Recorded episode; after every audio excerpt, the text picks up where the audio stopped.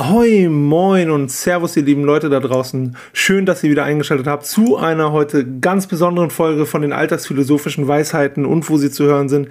Denn wir machen heute unseren ganz eigenen Traum der letzten Wochen und Monate wahr und reden heute endlich über Verschwörungsmythen und Verschwörungsideologien.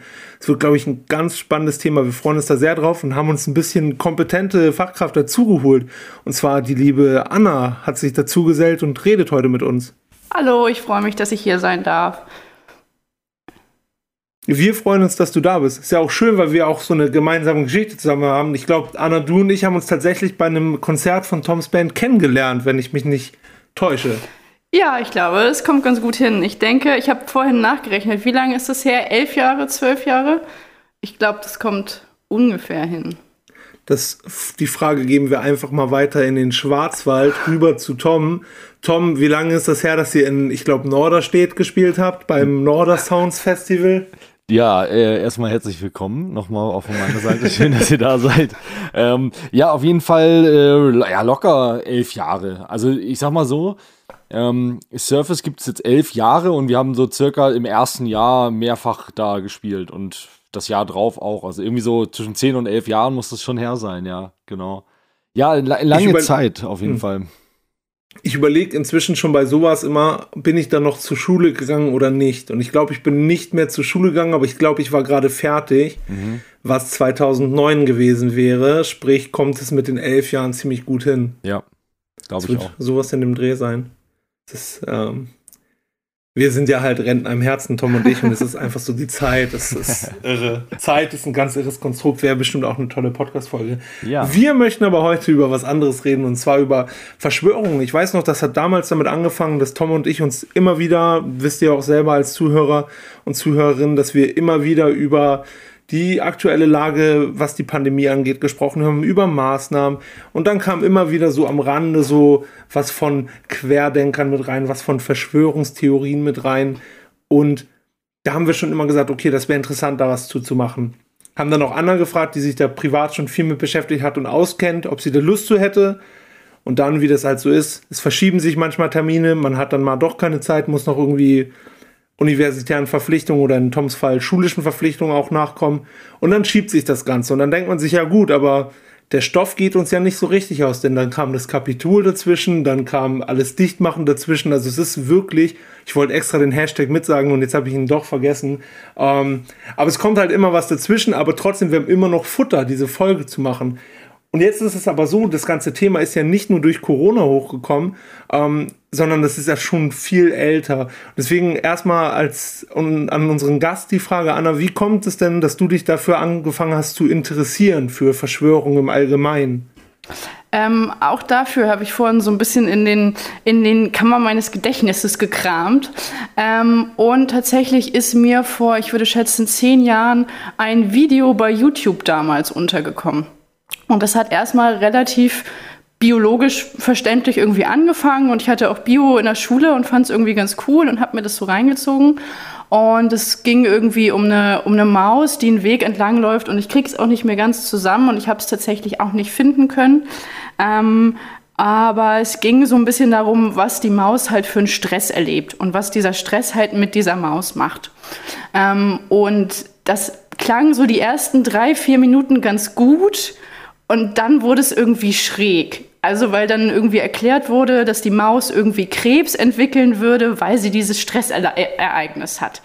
Okay. Und das war für mich als Jugendliche damals schon, dass ich dachte, okay, halt, stopp. Also das ist irgendwie Bullshit, das kann ja irgendwie nicht sein. ähm, und habe dann angefangen, mich über das, was ich da gesehen habe bei YouTube, ein bisschen zu informieren. Und da kam raus, das ist die neue germanische Medizin. Ähm, das ist von einem Herrn Rike ähm, Hamer entwickelt worden. Der ist 2017 gestorben. Der war tatsächlich Arzt bis, äh, bis zu einem gewissen Zeitpunkt, bis er eben die Approbation ähm, entzogen bekommen hat.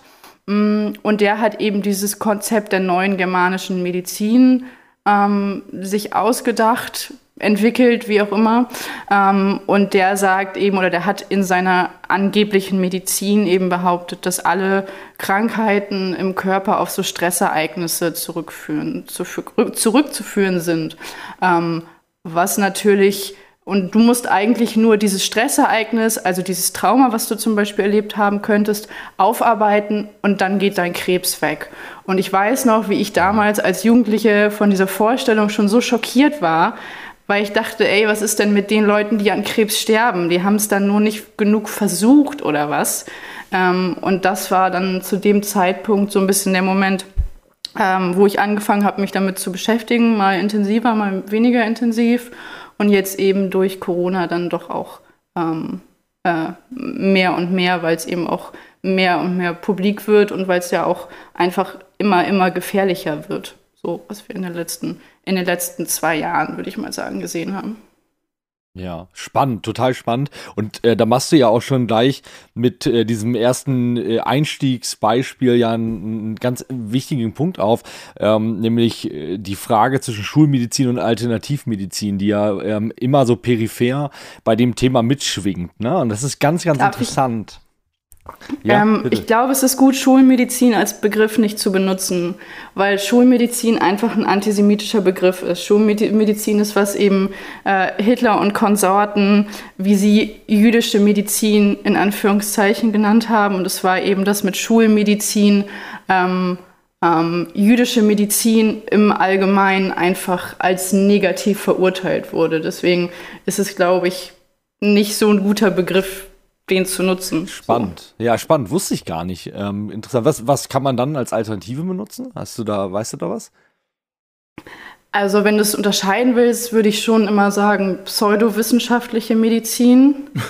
Also, mhm. weil es einfach und, und wissenschaftlich, ah, ja. mhm. wissenschaftlich belegte Medizin. Ne? Ich glaube, das, ja. das ist halt ja die Unterscheidung, ja. die man machen will. So. Okay, das ist spannend, ja, aber da, danke für den Einwand. Das habe ich echt nicht gewusst, dass es ähm, das daherkommt. Ist mir tatsächlich gesagt. auch neu. Also ähm, gut, gut, dass wir dich dabei haben, äh, um, um sowas halt mal. Das ist schon der erste Lernprozess. Ja, das ist schon total äh, gut, weil ich habe da auch, ähm, also ich glaube, ich, da, vielleicht fallen wir da noch öfters mal auf die Nase. Es ist gut, wenn du das, wenn du das äh, reinbringst irgendwie. Das ist ähm, wichtig. Ja. Mir also fällt auf jeden Fall auch gerade ein, äh, Entschuldigung, Tom. Nee, mach mal. Ähm, dass ich ganz vergessen habe, dass wir die Folge mit ein paar Disclaimern starten wollen, aber das passt jetzt hier vielleicht so als Einschub auch nochmal ganz gut. Ja. Ähm, was wir auf jeden Fall nochmal ähm, vorweg sagen müssen, warum wir überhaupt diese Folge machen, haben wir jetzt schon so ein bisschen aufgeklärt, also weil so ein persönliches Interesse auch besteht, aber natürlich wollen wir auch, ich meine, wir haben uns, glaube ich, alle drei zumindest im Vorfeld dieser Episode mit dem Thema beschäftigt und ähm, wir möchten quasi so ein bisschen versuchen, einen Überblick, einen Querschnitt zu geben durch die ganzen Podcasts und Fachliteratur und äh, Artikel, die wir uns gegeben haben, um einfach so einen Überblick zu verschaffen und vielleicht auch einen gewissen äh, Dialog abzubilden. Ähm, es soll auf jeden Fall nicht darum gehen, irgendwie Leute, die an so etwas glauben, zu diffamieren, auch wenn wir bestimmt mal zwischendurch sagen würden, wie absurd das ist, dass man an sowas glauben kann. Das glaube ich wird schon passieren. Um, ähm, aber es soll auf jeden Fall nicht darum gehen, diese Leute in irgendeine Ecke zu stellen. Und ähm, wie gesagt, einfach aufgrund der schieren Größe dieses Themenbereichs, wir werden heute nicht die eine Lösung finden und auch nicht alles abdecken können. Um, ähm, weil wir halt auch nicht diesen professionellen Rahmen haben, weil wir im Prinzip Hobby, Psychologen, Mediziner und äh, Politikwissenschaftler stimmt nicht ganz, weil ich habe das ja wirklich studiert, aber das war kein Witz so. Aber ähm, das wollte ich noch mal eigentlich sagen, bevor wir ins eigentliche Thema einsteigen. Mhm, Jetzt haben gut. wir schon mal ähm, von ja, Anna, ich glaube, du Kann wolltest ich, was sagen. Ja, ich würde, glaube ich, gerne noch einen Disclaimer ergänzen, wenn ich darf. Ja, ähm, bitte. Mir ist, glaube ich, auch wichtig zu sagen, dass weil so Begrifflichkeiten ja auch ein stark polarisierendes Thema sind und ich das auch gut verstehen kann, dass wenn jemand einen antisemitischen Begriff benutzt, ich nicht automatisch sage, der ist auch Antisemit. Also ich glaube, das ist wichtig auch zu beobachten und zu sagen, nur weil du dich nicht komplett so ausdrückst, ähm, wie ich das gerne hätte, ist das automatisch richtig. Ähm, und ähm, was ich auch glaube, ist, dass man ja schon auch dazu tendiert, sich über Leute ganz aller Covidioten lustig zu machen. Mhm. Ich glaube, mhm. das ist nicht Gutes zu tun. Ähm, ich merke bei mir selber, manchmal ist drüber lachen besser als drüber weinen. Also manchmal ist es ein bisschen äh, auch, kann es auch eine Verknusperstrategie sein, sozusagen. Ähm, zu sagen, na gut, ich mache da jetzt irgendwie einen Witz drüber oder ich mache einen, mach einen Joke, ähm, einfach weil es manchmal leider auch der einfachere Weg ist und weil es einen sonst auch ganz schön, häufig ganz schön traurig machen kann, glaube ich. Finde ich total gut. Ähm, das ist, ist, ist genau das, was ich auch denke. Ähm, man, klar lacht man mal drüber und das ist auch in Ordnung. Da menschelt halt einfach ein bisschen auch. Ähm, wir sind ja auch alle nur Menschen und ähm, das ist auch okay. Ich meine, das ist ja auch nun mal auch ein, was wir hier machen, alles ein alltagsphilosophischer Podcast, bei dem wir ähm, auch unsere eigene Meinung darstellen und äh, das ist vielleicht auch nochmal ganz klar zu sagen. Ähm, wie du es eben mit den Begriffen gesagt hast, ähm, dass nur weil wir das so und so sehen ähm, und auch die und die Gründe vielleicht dafür haben, ist es noch, heißt es noch lange nicht, dass das alle Menschen auf der Welt so machen müssen. Ne? Es ist nicht immer, ähm, ja. Ja, ich glaube, du sagst das sowieso bei vielen Themen äh, sehr oft, äh, Tom, und das kann man auch in diesem Fall ähm, ganz gut äh, wieder sagen. Es gibt halt nicht nur Extreme und es gibt halt nicht nur entweder das eine voll und das andere. Also man muss halt auch manchmal einfach ein bisschen da variieren und einfach auch ein bisschen Sachen vielleicht auch mal zulassen in so einem Gespräch. Um, bam, bam, bam. Dann können wir jetzt, glaube ich, dann haben wir jetzt die Disclaimer nachträglich äh, dazugezogen äh, und können, glaube ich, so ein bisschen starten. Und wenn wir eben schon über das Thema so nach dem Motto reden, darf man überhaupt drüber lachen. Ähm, man muss ja auch einfach sagen, dass ein paar von diesen Sachen jetzt für uns, die sich nicht nicht in dieser Bubble, sage ich mal, drin sind, klingen manche Sachen halt auch einfach witzig und absurd. Und deswegen geht zuerst an Anna meine Frage. Tom, du darfst dann gerne aber natürlich auch.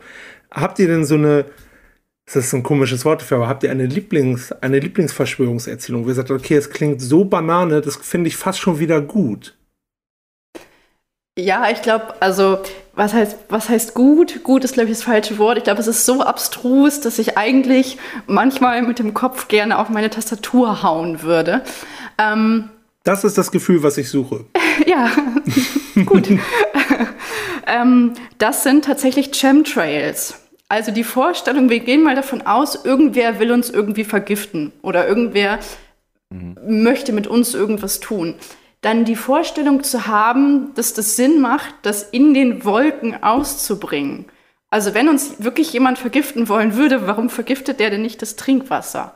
Ähm, die Idee von Chemtrails ist eben, dass diese Kondensstreifen, die man immer mal am Himmel sehen kann, ähm, gar keine Kondensstreifen sind, sondern dass da eben in den, ähm, in, in den Treibstoffen der, der Flugzeuge Dinge eingebracht werden, ähm, die zur Bevölkerungsreduktion ähm, dienen sollen. So.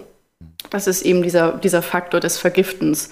Und es gibt da so verschiedene angebliche Beweise dafür, ähm, die natürlich irgendwie hinten und vorne nicht stimmen. Und ich persönlich finde, naja, gut, wenn du so ein Griff Gift irgendwie in, weiß ich nicht, vier Kilometern Höhe ausbringen, warum solltest du das tun? So, und das finde ich so abstrus, dass ich da sagen kann, ja, okay, und das sind halt Kondensstreifen, also es sind halt Kondensstreifen und auch so diese, mhm, diese genau. grundsätzlichen genau. Physiksachen so gar nicht nachzuvollziehen. Und dann sind so, ja. sind es auch so Videos auf YouTube, wo die Leute dann darüber reden, dass sich diese Streifen auflösen, wo ich immer denke, ja, natürlich lösen die sich auf, das sind Kondensstreifen. Ähm, ja, das ist tatsächlich was, wo ich dann doch hin und wieder einfach schmunzeln muss. Super. Ja, das ist, äh, das ist ein tolles Beispiel, finde ich.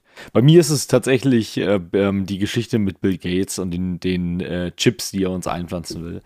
Das finde ich ähm, immer großartig. Also für die Leute, die das noch nicht gehört haben, Bill Gates, ähm, Gründer von Microsoft, ähm, möchte uns allen mit der Impfung, mit der ähm, ähm, Schutzimpfung gegen SARS-CoV-2 Chips implantieren, mit denen er uns steuern kann vor allem. Also das ist ganz interessant, ähm, wenn man sich dann überlegt, wo diese Impfung reinkommt und wie, ähm, dass die dann in eine Vene kommt und dann ja quasi der Chip irgendwie dann eigentlich ja zum Herzen ähm, laufen müsste und wo der sich überhaupt festsetzen soll und wie der dann ins Gehirn kommt, wie der vor allem überhaupt durch diese dünne, dünne Kanüle kommen soll, ist ich finde es, also da, da denke ich mir immer, das ist eigentlich so offensichtlich irgendwie, aber ja, aber da gibt es ja noch ganz andere Beispiele, die sehr offensichtlich sind eigentlich und wo man sich manchmal denkt.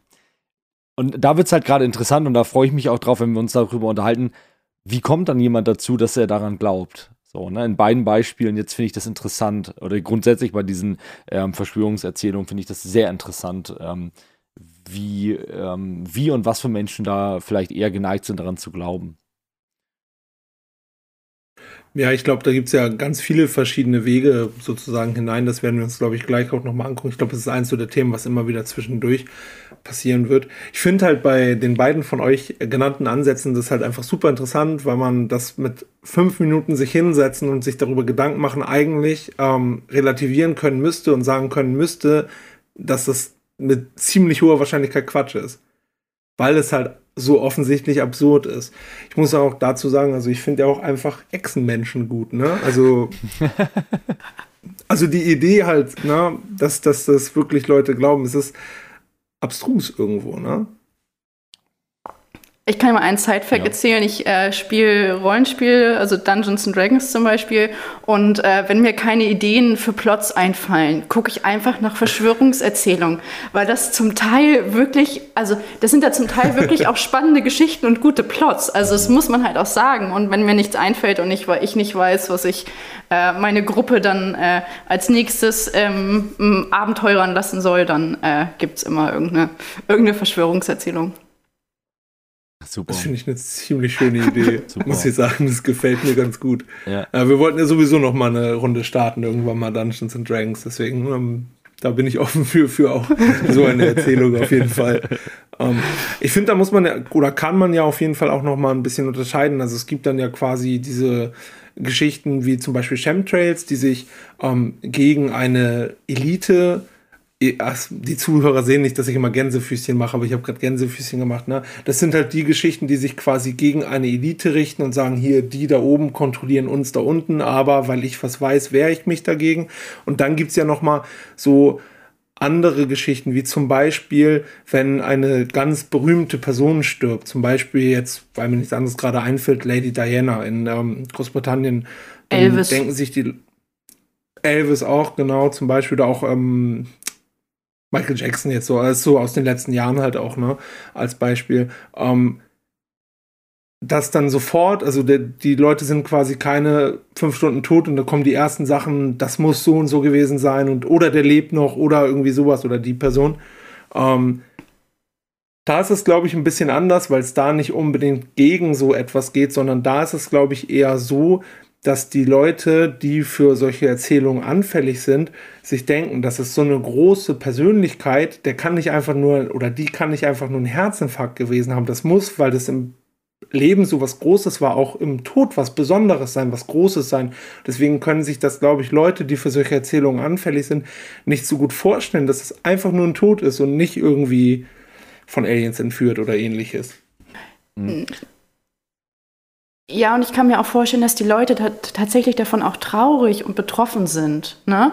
Also das ist natürlich für Leute, die vielleicht ähm, auch nicht so eine hohe Resilienz haben, also die nicht so viele andere Sachen haben, die neben, ich höre halt meinen Elvis, wenn ich nach der Arbeit nach Hause komme und das ist so mein Ding und für den, den finde ich richtig gut, ähm, da drumherum einfach nicht so viele andere Sachen haben, die sie stattdessen irgendwie noch machen können ähm, und das vielleicht auch im ersten Moment ein Weg sein kann, sich einmal das Unerklärliche zu erklären, weil der ist ja, mhm. der, der, der ist ja auf einmal weg und das muss ich mir selber irgendwie irgendwie erklären.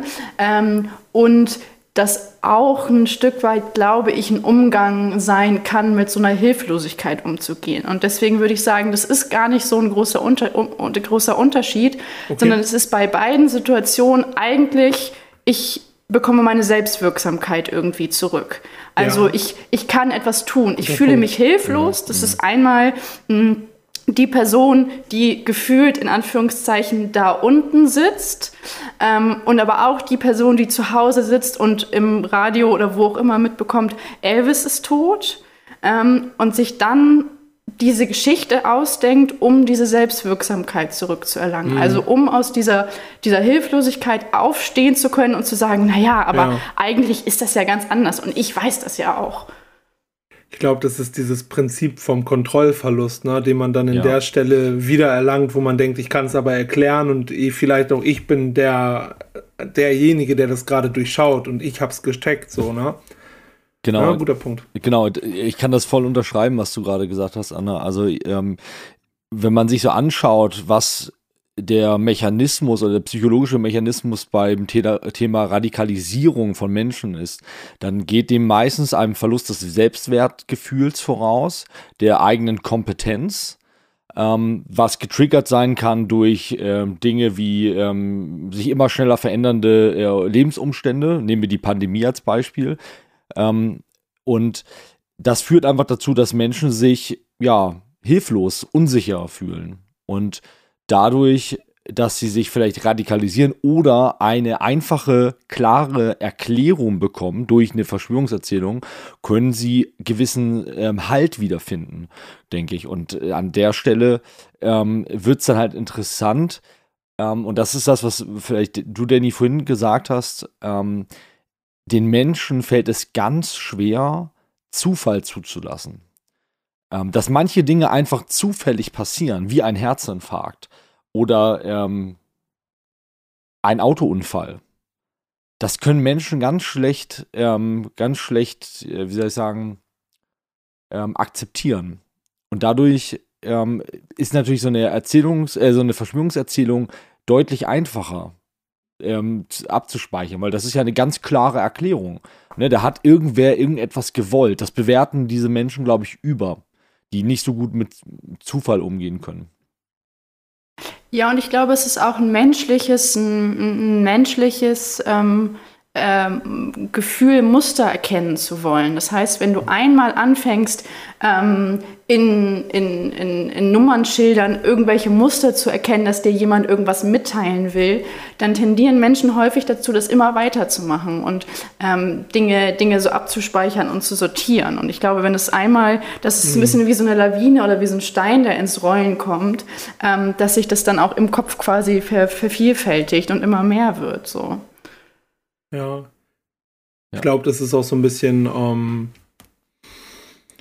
ich weiß nicht, wie, inwiefern es da schon wirklich viel Studien und so zugibt, aber ich glaube, es ist ja auch so, dass wenn man sozusagen drinne ist, dass man dann auch eher anfällig dafür ist, weitere Verschwörungserzählungen Glauben mhm. zu schenken. Ja, ja. Ne? Und teilweise auch, ähm, auch wenn das absurd erstmal klingt, auch teilweise Sachen, die sich eigentlich gegenseitig ausschließen. Also wenn ich grundsätzlich glaube, okay, ähm, Lady Diana ähm, wurde vom Geheimdienst ermordet, dann denke ich aber halt, vielleicht oder ich neige auch dazu, auch zu glauben, wenn mir jemand erzählt, die lebt noch. Also es geht dann so, dass man schon so anfällig ist und ähm, quasi das alles an sich ranzieht, sozusagen. Äh, du hattest da mit, dem, mit den Studien und mit der Forschung einen ganz guten Punkt angesprochen. Das ist tatsächlich ein bisschen schwierig, weil die Studienlage schwierig ist, weil man eben nicht mm, genau. ähm, zu so, ich nehme sie jetzt mal die Querdenker, äh, weil du da nicht zu so Demos hingehen kannst und die halt befragen kannst. Die lassen das in den seltensten Fällen mit sich machen. Ähm, man mm, hat genau. aber ähm, jetzt gerade im letzten halben Jahr oder im letzten Jahr ähm, vermehrt gesehen, dass gerade die Struktur von Koanern, wo wir vielleicht auch nachher noch zum, drauf zu sprechen kommen, eben sehr sektenartig funktioniert. So, und man kann sich viele von diesen Verhaltensweisen, die eben von Leuten ähm, ähm, an den Tag gelegt werden, die an Verschwörungsmythen glauben, auch bei Menschen sehen, die eben eine Tendenz zu Sekten haben oder tatsächlich Insekten sind, die man dann auch ein bisschen besser erforschen kann. Ja, glaube ich auch. Und wenn man sich so Sekten anschaut, ähm, sieht man auch wieder ein, ähm, das ist wieder ein Beispiel für, für diese äh, Unsicherheitsproblematik bei den Menschen. Bei manchen Menschen muss man dazu sagen. Ne? Also da, da kann man auch noch Unterschiede aufmachen. Manche Menschen nutzen diese Unsicherheiten auch sehr positiv für sich, ohne in sowas abzudriften. Das hat dann damit zu, äh, damit zu tun, welche inneren und äußeren Ressourcen diese Menschen auch zur Verfügung haben. Aber da sieht man ja auch, da gibt es meistens einen, äh, eine Führungspersönlichkeit in einer Sekte, die eben ähm, den anderen Menschen ein gewisses, eine gewisse Struktur gibt. Und die Menschen haben, glaube ich, einfach auch ähm, einen gewissen Drang dazu, ähm, ja, sich führen zu lassen und irgendwie eine Sicherheit zu haben. Und mhm. ähm, das hält sich in so einem Balance zwischen Wagnis und Sicherheit, glaube ich. Und das schwankt. Und bei manchen Menschen schwankt das mehr nach Wagnis, mehr nach Sicherheit. Aber wenn das außer Gefecht gerät, glaube ich, kommt es ähm, zu, ja, kommt es vielleicht eher dazu, dass man Richtung Sicherheit tendiert. Oder manche Menschen zumindest. Ja, und ich kann das jetzt gerade im Kontext von Corona ein Stück weit nachvollziehen. Also ich meine, wenn man mir das vor einem, vor einem Jahr gesagt hätte, dass wir das jetzt immer noch haben, hätte ich gesagt, nee, das glaube ich nicht. Und das auszuhalten, dass man nicht weiß, wann es zu Ende ist, das ist bis zu einem gewissen Punkt auch hart. Das soll nicht legitimieren, dass man irgendwie auf die Straße geht und irgendwelche Politikerinnen vor irgendwelche Kriegsgerichte stellen will. Auf keinen Fall. Aber ich kann das ein Stück weit nachvollziehen, dass das ein beschissenes Gefühl ist, äh, ja. nicht zu wissen, wie es das nächste Jahr einfach irgendwie weitergeht. So. Ja, ja ich ja. meine, dieses äh, Frustrationslevel, das kennen wir auch alle aus den letzten Monaten. Na, und das halt bei manchen Menschen sowas daraus erwächst. Naja, gut. Es ist halt, man kann irgendwo manche Wege da rein auf jeden Fall so ein bisschen nachvollziehen, aber wie du schon vollkommen richtig gesagt hast, das rechtfertigt halt nicht die Handlungen, die letztendlich daraus resultieren. Gerade jetzt, ähm, ich meine, ich glaube, hier im Moment ist halt einfach so Querdenker, dass das große Thema, was so Verschwörungen angeht. Ne, ich meine, es gibt ja, wie gesagt, noch ganz viele andere Sachen, aber viele davon sind einfach nicht so medienpräsent. Und ich muss auch ganz ehrlich sagen, es gibt auch ein paar Verschwörungserzählungen, da denke ich mir, ob da jetzt jemand dran glaubt und demnach handelt. Na, also wenn jetzt zum Beispiel irgendein Typ oder eine Frau, ist ja egal, in äh, Nashville denkt, es gibt Aliens und deswegen bunkert sie Lebensmittel, ja, weiß ich nicht, ob mich das belangt. Nee, irgendwie halt nicht so, ne? Ähm, oder dass Elvis noch leben könnte, zum Beispiel, mhm. weil wir den jetzt schon öfters hatten als ja. Beispiel. Ne? Das ist halt nochmal was anderes als das, was hier gerade passiert, weil hier ja direkt auch in Mechanismen eingegriffen wird und Einfluss genommen wird auf eine ziemlich äh, prekäre Art und Weise. Ja, das glaube ich schon. Ich glaube aber, wenn wir jetzt auf die Frau, die du gerade gezeichnet hast, nochmal zurückgehen, die hat natürlich auch eine Belastung durch Angst. Und ich glaube, diese Belastung mhm. durch Angst von, von morgen kommen die Aliens und ich muss, keine Ahnung, vielleicht hat sie noch Kinder und Haustiere, die ihr irgendwie lieb sind, ähm, dann darf man diese Belastung durch Angst, glaube ich, nicht unterschätzen. Und dann darf man, glaube ich, gerade auch wenn Kinder da im Kontext mhm. sind, ähm, oder ältere Menschen, die von ihr irgendwie abhängig sein könnten. Ähm, die, die Angst vor Aliens, so abstrus sie für uns erstmal klingen mag, auch an der Stelle nicht unterschätzen. Weil ich glaube, das mhm. ist einfach kein schönes Leben, was du an der Stelle dann führst oder führen musst. So. Weil du jeden Tag diese Paranoia und diese Angst, das könnte jede Zeit vorbei sein. Und ich glaube, das ist mhm. ähm, so viel, wie man darüber lachen kann, kann man auch, glaube ich, ganz empathisch sein und sehen, dass das bestimmt auch ein anstrengendes Leben ist. So. Das auf jeden Fall. Ähm, die Frage ist natürlich immer, was man tun kann. Ne? Und ich glaube, dass es aber vor allem auch ähm, in, den, ähm, in, in, in den Fällen problematisch wird, wo Angst, die ja vielleicht eher lähmend ist, würde ich, würde ich sagen, ist eher ein lähmendes Gefühl, ähm, wenn diese Angst in Ärger oder Wut umschlägt, was ja eher ein aktives Gefühl ist, wo man nach außen, welches man nach außen trägt. Ich glaube, das ist gerade problematisch und das ist das, glaube ich, auch, was wir jetzt aktuell ganz oft sehen. Die Menschen haben natürlich eine Angst. Die haben Angst davor, krank zu werden. Ihre Familien werden vielleicht äh, krank, beispielsweise. Davor haben sie Angst. Sie haben aber vor allem Angst, ihre Lebensgrundlage zu verlieren. Und das ist ja eine berechtigte Angst in vielen Fällen. Ne? Also dieser ewig lange Lockdown, den wir jetzt gerade, oder halbgare Lockdown, da können wir jetzt drüber streiten, der jetzt gerade passiert, ähm, der ist für viele Menschen gerade extrem problematisch, weil sie einfach ihre Lebensgrundlage verlieren. So jobtechnisch einfach mal. Will ich jetzt gar nicht so bewerten, dass es was jetzt besser und was schlechter ist. Das, die moralische Geschichte mache ich jetzt gar nicht auf.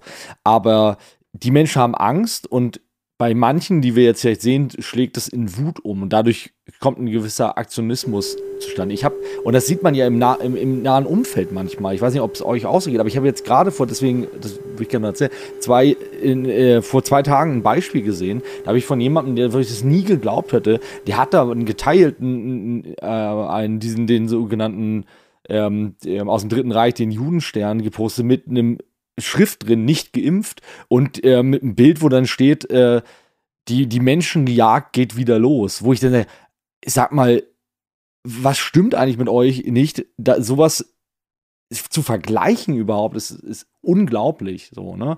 Und da merke ich wieder, okay, das sind aber Menschen, mit denen habe ich vor zwei Jahren noch zusammen irgendwie auf dem Campingplatz ein Bier getrunken und die waren ganz nette Menschen. Aber wo kommt das her? Da sind wir wieder bei dieser Frage. Und ich glaube, ein, ein Motor, der da, der da aktiv wird, ist die Angst und, äh, und das Ärgernis und die Wut.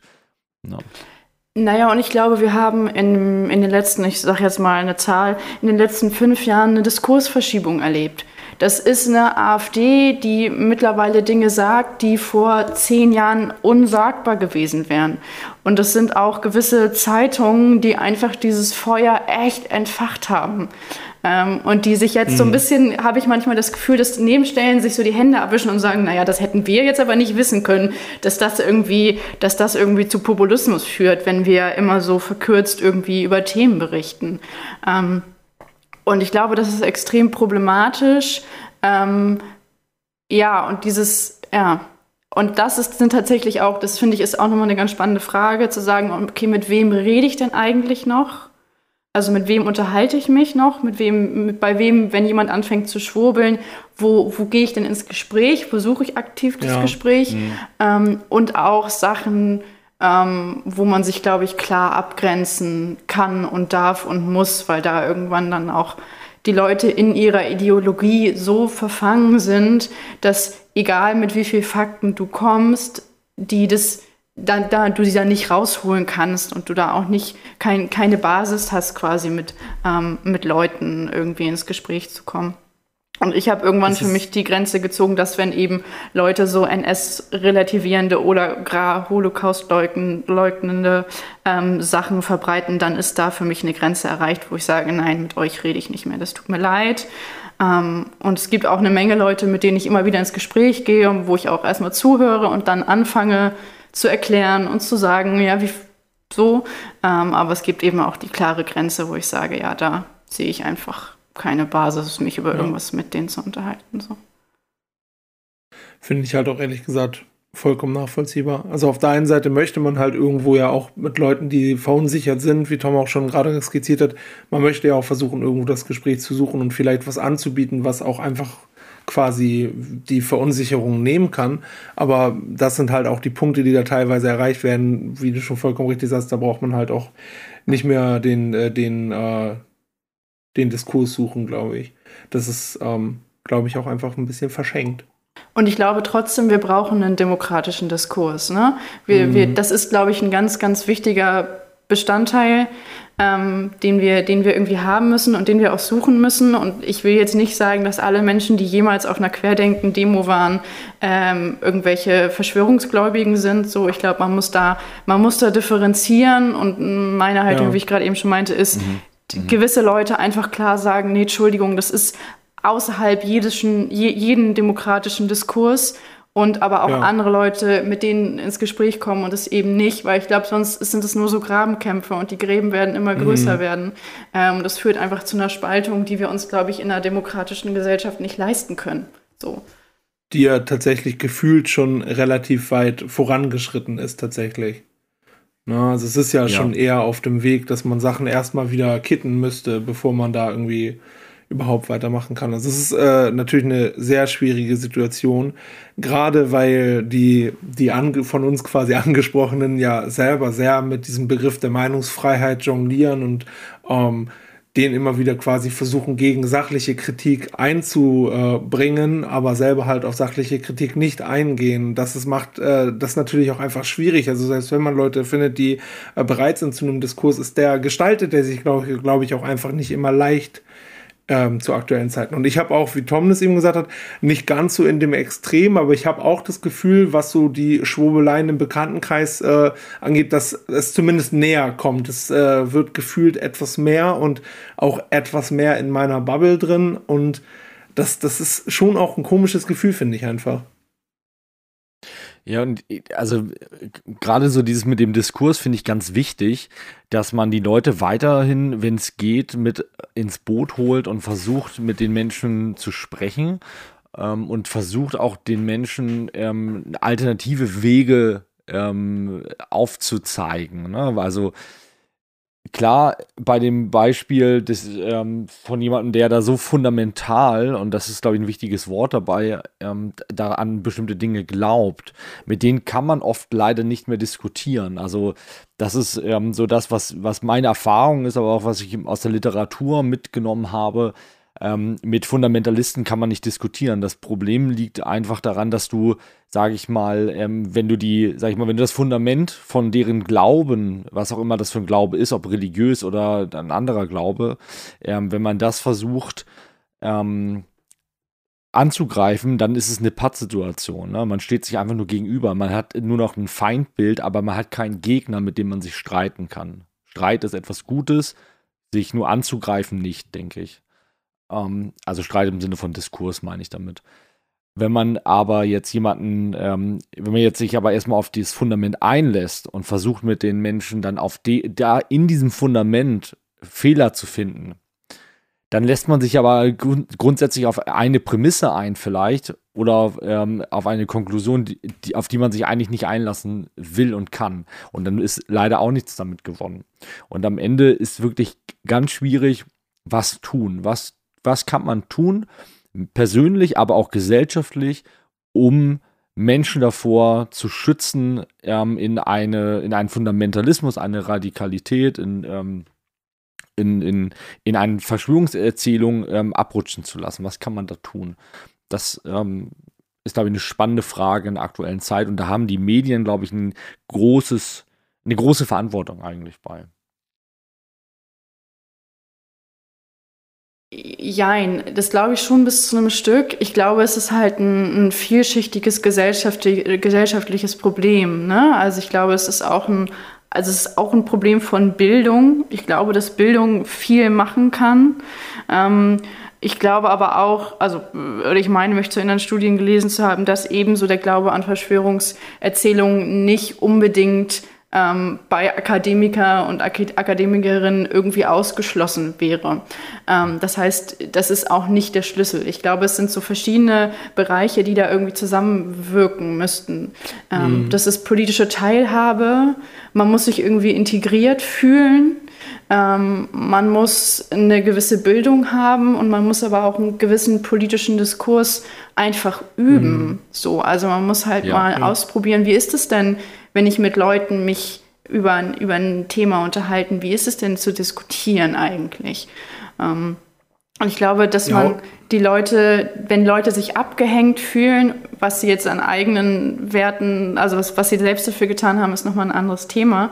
Ähm, aber ich glaube, man müsste Leuten halt klar machen, was, was ihre Rechte sind in einer Demokratie und aber auch, was ihre Pflichten sind. Also man kann auch nicht sich an den Tisch setzen und sagen, ja, nee, aber es hat mir ja keiner erzählt, wie jetzt das hier irgendwie alles läuft, so, sondern man muss eben auch sagen, pass auf, hier, das geben wir dir an die Hand und da und da kannst du dich halt eben selber informieren. Und dann muss es aber eben auch an der Stelle, wo man sich informiert, ähm, Angebote geben, der zum Beispiel der Wissenschaftskommunikation die eben auch die Sprache der Leute sprechen, die das eben auch vielleicht erstmal in ein bisschen reduzierter Komplexität irgendwie ähm, erstmal wiedergibt. So, und dass man so ein, so ein Grundlevel mhm. hat. Und dann kann man ja immer noch weiter gucken, dass Leute, die da irgendwie Bock drauf haben, sich da mehr in Themen einfuchsen können. Völlig. Also gerade das Thema der Bildung ist ja, das ist ja nun mal genau mein, mein Gebiet quasi äh, als, als Lehrer. Ähm, und ich empfinde das genauso, dass es ganz wichtig ist, die Bildung, ähm, an der, bei der Bildung anzusetzen. Und gerade dieses, ähm, sage ich mal, dieses Aushalten von ähm, Rede und Gegenrede zu einem vielleicht auch emotional aufgeladenen Thema ist, glaube ich, eine, eine Kompetenz, die unschätzbar ist in der aktuellen Zeit gleichzeitig mit einer gewissen Orientierungskompetenz. Das heißt, dass ich mich in einem, in einem Meer von Informationen, welches wir heute haben, glücklicherweise auch haben, durch das Internet beispielsweise, ähm, dass man sich darin zurechtfinden kann und dass man auch damit umgehen kann, verschiedene gegensätzliche ähm, Antworten zu finden auf bestimmte Fragen. Und sich dann aber, wie du es richtig sagst, sich, sich weiter zu informieren und zu schauen, wo ist jetzt der Knackpunkt und was kann ich, was nehme ich eher für bare Münze als äh, und mhm. was nicht. Das ist etwas, glaube ich, was wir in den Schulen auf jeden Fall ähm, aktiv unterrichten müssen. Das ist wichtig. Ich glaube, zu dem Punkt, den du gerade zuletzt genannt hast, zählt es auch irgendwo mit rein, sich äh, kritisch mit äh, Quellen auseinandersetzen zu können und zu verorten können. Wo kommt das jetzt her? Wo hat die Person ihre Information her? Kann ich da überhaupt irgendwie was drauf geben oder nicht? Das ist, glaube ich, ein ganz wichtiger Punkt. Und da hat man heutzutage einfach das Gefühl, dass viele Leute das nicht mehr können und ähm, wissenschaftliche Artikel und YouTube eine ähm, quasi gleichsetzen, was die Glaubwürdigkeit oder die ähm, ja, ja doch, ich lasse bei Glaubwürdigkeit, mir fällt kein besseres Wort ein, ähm, dass man das quasi gleichsetzt, ist natürlich total schwierig, weil, und ich glaube, das liegt halt teilweise auch daran, dass die Leute halt in dem Moment nicht in der Lage sind, halt diese Quellen kritisch zu hinterfragen. Ja, und ich glaube, was wichtig ist, ist zu unterscheiden zwischen Meinung und Fakten. Ähm, ja. Und das hat ja ein, ein, hat ja Trump zum Beispiel extrem gut vorgemacht, der ja eigentlich dessen Präsidentschaft sich zum größten Teil auf Meinung, auf Gefühlen einfach ähm, ja. aufgebaut hat. So, und wo Fakten, also spätestens nach einem halben Jahr oder nach einem Jahr, einfach keinerlei Rolle mehr gespielt haben. Und ich glaube, man muss davon wegkommen. Ähm, also man kann total gut über Meinungen diskutieren und ich glaube, das ist extrem wichtig und das ist ja auch das, was wir heute Abend mehr oder weniger tun. Ähm, ich glaube aber, es ist auch genauso wichtig, wenn es dann darum geht, ähm, einen Abschluss zu finden. Also sei es zum Beispiel in der Schule, ich glaube, das ist ein gutes Beispiel, dann nochmal zu sagen mit den Schülerinnen und Schülern, okay, wir haben jetzt eure Meinung diskutiert, was sind denn die Fakten? Ähm, und dann nochmal zu gucken, was kann man denn aus diesen Meinungen, was, was ist denn belegbar, was ist tatsächlich, was ist Fakt und was ist eben nicht Fakt, was ist dann eben auch nur eine, nur eine Idee oder eine Intention. So. Total. Was, ja. was da, glaube ich, auch ein bisschen mit reinspielt, weil wenn Tom schon sein Steckenpferd sozusagen reinbringt und äh, über Bildung redet, möchte ich natürlich auch über Politik reden, das ist ja ganz selbstverständlich. Unbedingt. Und zwar hattest, hattest du eben Anna, als du quasi erzählt hast, was man bräuchte, um sowas zu verhindern oder ähm, dem vorzubeugen, hast du auch über ähm, politische Teilhabe, ich weiß nicht mehr, ob du es Teilhabe oder Partizipation genannt hast, aber über quasi einen politischen Prozess, der stattfindet und an dem man teilhaben kann, geredet.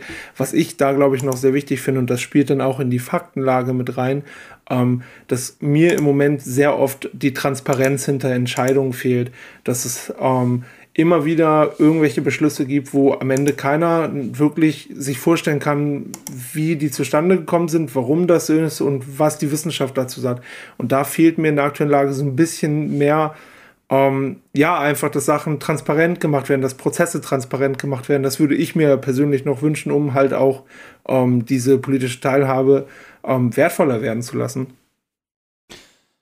Ja, kannst du das also ich weiß gar nicht, ob ich dieses Gefühl teile gerade, weil ich denke halt, okay. die Prozesse, also wie zum Beispiel jetzt ähm, ein äh, neue, wie jetzt neue Maßnahmen zum Beispiel beschlossen mhm. werden, also wie, was, sag ich mal, wie, wie läuft das mit dem Rat ab und so weiter. Das sind, glaube ich, schon Prozesse, die man zumindest erfahren kann. Meinst du sowas damit oder meinst du damit vielleicht was anderes? Mm, also ich glaube, äh, Anna und ich hatten im Vorgespräch so ein bisschen darüber gesprochen, ähm, als Beispiel Thema Maskenpflicht. Mhm. Dass es zuerst heißt, okay, ähm, ab jetzt ist Maskenpflicht, bitte tragt, wenn ihr zum Einkaufen geht oder im Bus fahrt, eine Maske. Ähm, dann heißt es irgendwann, was ja auch nachvollziehbar ist, damit es messbarer wird, nur noch FFP2-Masken und nur noch OP-Masken. Und dann heißt es wieder irgendwann, ab jetzt nur noch FFP2-Masken. Und die Leute ähm, wissen gar nicht, warum das so ist und denken sich einfach nur, können die sich nicht entscheiden oder was ist los? Ja. Warum jetzt okay. auf einmal nicht mehr das? Warum reicht jetzt nicht mal meine Stoffmaske? Was, die habe ich doch die ganze Zeit gehabt. Und solche Dinge zum Beispiel, dass man die halt wissenschaftlich oder wirtschaftlich, ähm, ich glaube, Anna, du kannst es besser erklären als ich, dass man sowas halt transparent macht und sagt, gut, okay, am Anfang, wir wussten auch noch nicht, wie das einschätzbar vielleicht ist. Wir müssen selber erstmal Lernprozesse machen. Und jetzt, wo genug OP-Masken zur Verfügung stehen und genug FFP2-Masken zur Verfügung stehen, sagen wir nur noch die und so weiter und so fort. Also ich meine sowas mit transparent machen, dass viele Dinge einfach passieren und man gar nicht weiß, warum das passiert. Ja, genau. Das, das ist, glaube ich, schon so, dass Leute, die ähm, da vielleicht nicht so drin sind und auch nicht so ein tieferes Verständnis haben, für die ist es, glaube ich, schwer. Ich nehme immer gerne meine Oma als Beispiel. Die ist jetzt 91 mhm. Jahre alt und die ist schon noch fit. Ne? Also die fährt noch Auto und die hört noch Radio und wie auch immer. Ähm, cool. aber es gibt einfach so Zusammenhänge. ja, richte ich ihr sehr gerne aus. Sie freut sich bestimmt. Ähm, aber es gibt einfach so Zusammenhänge, die sie manchmal nicht mehr so gut kriegt. Und das mit den Masken ist ein mm. ganz gutes Beispiel, dass sie sagt immer, Anna, wie, wie kann das denn sein? Können die sich nicht entscheiden oder was? Und dann habe ich ja halt erklärt, naja, aber guck mal, das geht halt darum, dass man ähm, erstmal gucken muss, wo kriegt man die Masken überhaupt her. Dann hat sich jeder und jede irgendwie aus irgendwelchen Stoffen irgendwie eine Stoffmaske genäht, die man eigentlich gar nicht vergleichen kann. Das war für den Anfang super und für die Zeit zu überbrücken war das richtig gut. Dann geht man irgendwann auf die FFP2 und, und OP-Masken und merkt dann eventuell auch, dass, naja, die OP-Masken häufig auch ähm, sehr, sehr kreativ getragen werden. Ich kann mir vorstellen, dass das auch ein Faktor ist, dass so eine FFP2-Maske unter der Nase oder am Kinn einfach nicht so bequem ist ähm, wie, wie so eine OP-Maske. Das kann ich mir vorstellen, dass das zum Beispiel im Bus damit reinspielt, dass sie da auch ein bisschen versuchen wollen, dass die Leute einfach da ein bisschen disziplinierter sind. So. Ähm, und ich glaube schon auch, dass es gut wäre, solche, ähm, solche, solche Prozesse irgendwie zu erklären. Und auch so dieses Hin und Her mit den Masken. Ne? Es war ja am Anfang, war das Robert-Koch-Institut sicher auch sehr unsicher, inwieweit das mit den Masken überhaupt was bringt. So, und ich glaube, diesen Prozess zum Beispiel besser mhm. zu erläutern oder allgemein zu erläutern, wie halt ähm, Erkenntnisgewinn in der Wissenschaft funktioniert. Das wäre, glaube ich, gut und das kann, glaube ich, schon auch in der Schule passieren, zu sagen, naja, ja. das ist auch ganz viel ausprobieren und gucken und gucken, ob die Theorie passt und mhm. dann prüft das nochmal jemand anderes, jemand externes ähm, und damit ähm, ist halt so der Erkenntnisgewinn in der Wissenschaft vielleicht auch noch mal transparenter. Ähm, das hätte eventuell auch kommuniziert werden können. Ich glaube, das wäre halt eine Aufgabe der Politik auch gewesen, die Wissenschaft da an der Stelle ein bisschen zu unterstützen, ähm, weil das so ein RKI zwar so eine, so eine Presse, Pressemitteilung dann hin und wieder macht, einmal die Woche machen die die, glaube ich, ähm, da nicht so fit sind und das nicht so gut erklären können, kann man denen eigentlich auch nicht vorwerfen, weil das ist eigentlich auch nicht deren Aufgabe. So, ähm, aber das ist, glaube ich, eine Aufgabe der Politik, da auch Verständnis zu schaffen für, für solche Orte. Total. Total. Also jetzt, und genau das ist nämlich gut, dass ihr diesen, diesen Unterschied einfach auch nochmal dargestellt habt, weil das sind, stimme ich euch völlig zu, das sind nämlich wirklich Prozesse, die für viele Menschen nicht verständlich sind. Also du hast es ja sehr eindrücklich beschrieben gerade. Und ähm, das ist, das ist perfekt, weil genau das ist irgendwie der Ansatz, den wir auch in der, ähm, in der Bildung, also ich muss ja dazu sagen, ich bin ja ein relativ frisch ausgebildeter Lehrer, deswegen bin ich noch relativ dicht dran daran, was wird denn jetzt eigentlich, worauf wird denn Wert gelegt jetzt, so in der Lehrerausbildung zum Beispiel, was ja dann weitergeben wird an die Kinder.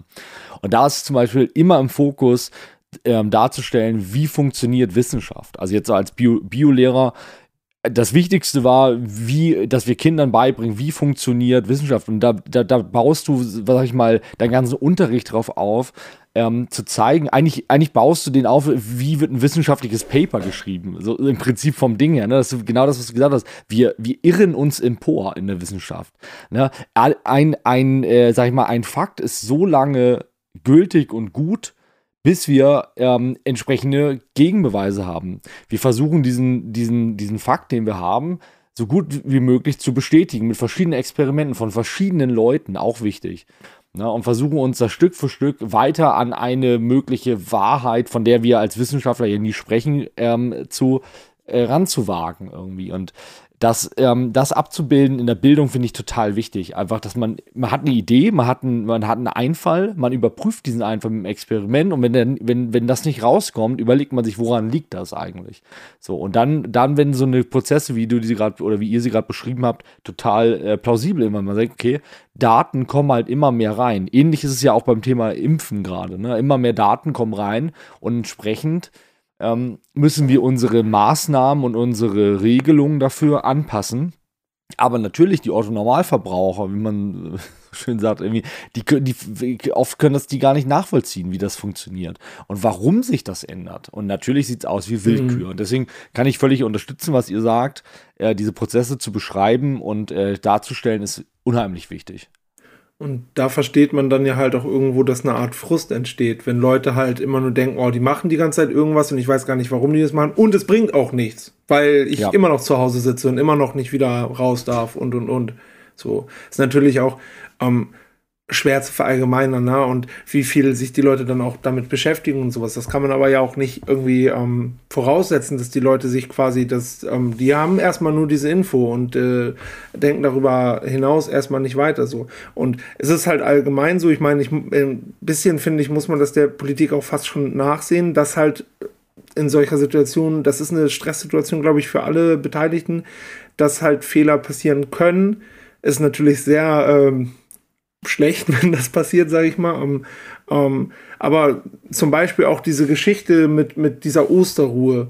Also es ist auch schwierig, dass so Sachen dann so, so abrupt passieren und immer erst alles ja und dann alles nein. Also dieses Hin und Her ist halt auch so schwierig. Und auch da denke ich mir wieder, da fehlt mir einfach die Transparenz, wie genau sowas zustande kommt. Und ich meine damit nicht, dass ich nicht weiß, okay, die treffen sich und besprechen das, sondern ich hätte gerne mehr ähm, drumherum und mehr, na, und wenn es nur halt in einem Nebensatz wäre, wir steigen jetzt komplett auf FFP2-Masken rum, weil die Inzidenzwerte sind beobachtbar gesunken, da wo und so weiter und so fort. Mhm. Na? Mhm. So, also zum Beispiel, als ich dann zuerst, ähm, so als es mit OP-Masken und FFP2-Masken nur noch losging beim Einkaufen und so. So, hallo, äh, im, ähm, ja, im Bekanntenkreis auch gleich irgendwer so, ja, aber die sind doch teuer und nö, wer bezahlt mir das und und und. So, und erstmal nur gepöbelt und gar nicht hinterfragt, warum das denn so ist. So, und ich dann ein bisschen nachgeschaut und dann, ja, gut, okay, man kann das eher nachvollziehen, also, ähm, weil dann die, die OP-Masken und die FFP2-Masken, das ist halt messbarer als die haben die ihre unterschiedlichen selbstgebastelten Stoffmasken und dann dachte ich mir sofort, okay, aber hätte man das von vornherein so kommuniziert, dass es dadurch nachvollziehbarer wird für eine RKI zum Beispiel, hätte ich damit viel früher was anfangen können sozusagen. So musste ich mir das ja selber sozusagen zusammenschustern und da denke ich mir einfach, wie gesagt, für mich gehört einfach zu dieser politischen Partizipation, die ich auch als total wichtig empfinde, auch etwas mehr äh, Transparenz, gerade in dieser sehr angespannten Lage, wo alle sowieso immer gleich irgendwie auf die Barrikaden gehen. Ich glaube, das ist eine Form von Kommunikation, die super schwer ist. Ich musste in dem, was du gerade gesagt hast, wahrscheinlich ist das für Politikerinnen und Politiker dieser Zusammenhang, den wir jetzt hier ein paar Mal schon besprochen haben, ähm, relativ banal. Das ist ja für einen selber, auch wenn man irgendwas erklären soll, was für einen selber super logisch ist, fängt man ja manchmal viel zu, an, an einer viel zu hohen Stelle an. Ich musste dran denken, ich hatte äh, Mathe in der Uni und wenn ich die Professorin gefragt, also der Professorin eine Frage gestellt habe, war das, als würde die eine andere Sprache sprechen. Die ja. ist, weil die so krass ja. in Mathe ist, einfach nie wieder auf diesen, auf diesen, ähm, auf diesen relativ banalen Stand, den ich zu dem Zeitpunkt hatte, gekommen. Das ist ihr nicht vorzuwerfen. Die war toll. Also sie war wirklich eine richtig gute mhm. äh, Professorin, aber die war halt in ihrer Kommunikation nicht so fit zu verstehen, wo ich stehe und mich da abzuholen. Und ich glaube, das ist ja. auch eine Mammutaufgabe, weil du einfach super viele verschiedene Leute hast, ähm, da einen guten Weg von Kommunikation zu finden. Und das kann ich mir auch vorstellen, dass es für Lehrer auch nochmal krass ist, wenn du vor 30 Schülern stehst, die eigentlich alle an unterschiedlichen Stellen stehen, die du aber trotzdem alle irgendwie mit deinem Kescher einsammeln musst, damit du sie irgendwie mitkriegst. Mhm. Ja, das sind, äh, sind natürlich die Aufgaben, die irgendwie äh, die Politiker auch und Politikerinnen ähm, ähm, nicht immer erfüllen können. Das sehe ich auch so. Aber ich denke, dass da gerade Thema Kommunikation, wessen Aufgabe ist Kommunikation in der, im öffentlichen Raum, das sind die Medien. Ne? Und da denke ich wieder, da, das ist auch das, was ich vorhin mit der Verantwortung meinte. Da sind doch mhm. auch eigentlich gerade in solchen Situationen die Medien verantwortlich dafür, dass wir ähm, einfach mal, wie du es gerade sagtest, so im, im, Nebensatz einfach mal ein bisschen näher darauf eingehen. Weil das Problem ist, ähm, unsere, in den letzten 10, 20 Jahren ist, es, ist diese Kommunikation über Medien so unglaublich schnell geworden. Es ist unfassbar, wie schnell Informationen verbreitet werden. Und wie schnell auch, und da mussten sich die Printmedien, die es ja früher überwiegend gab, irgendwie total schnell darauf anpassen. Ne? Und was darunter leidet, ist der gute Journalismus einfach. Also wenn man sich so diese ähm, Überschriften und, und Texte von der Bildzeitung anschaut, das ist halt alles reißerisch. Das ist halt alles nur darauf ausgelegt, ja. schnell irgendeine Information von heute, von jetzt auf gleich rauszuhauen, ohne die zu überprüfen, ohne die genau darzustellen und vor allen Dingen ohne die genau zu erklären. Und das ist ja genau das, was eigentlich gemacht werden müsste. Man müsste die Leute, wie ihr das gesagt habt, da abholen, wo sie stehen und aber auch an die Hand nehmen und dahin führen, wo sie hingeführt werden sollten. Ja, und durch dieses Reißerische, was du eben beschrieben hast, wird halt im Prinzip einfach nur äh, Öl ins Feuer gegossen. Ne? Da wird mhm. halt nichts äh, verändert und äh, nicht informiert. Und ja.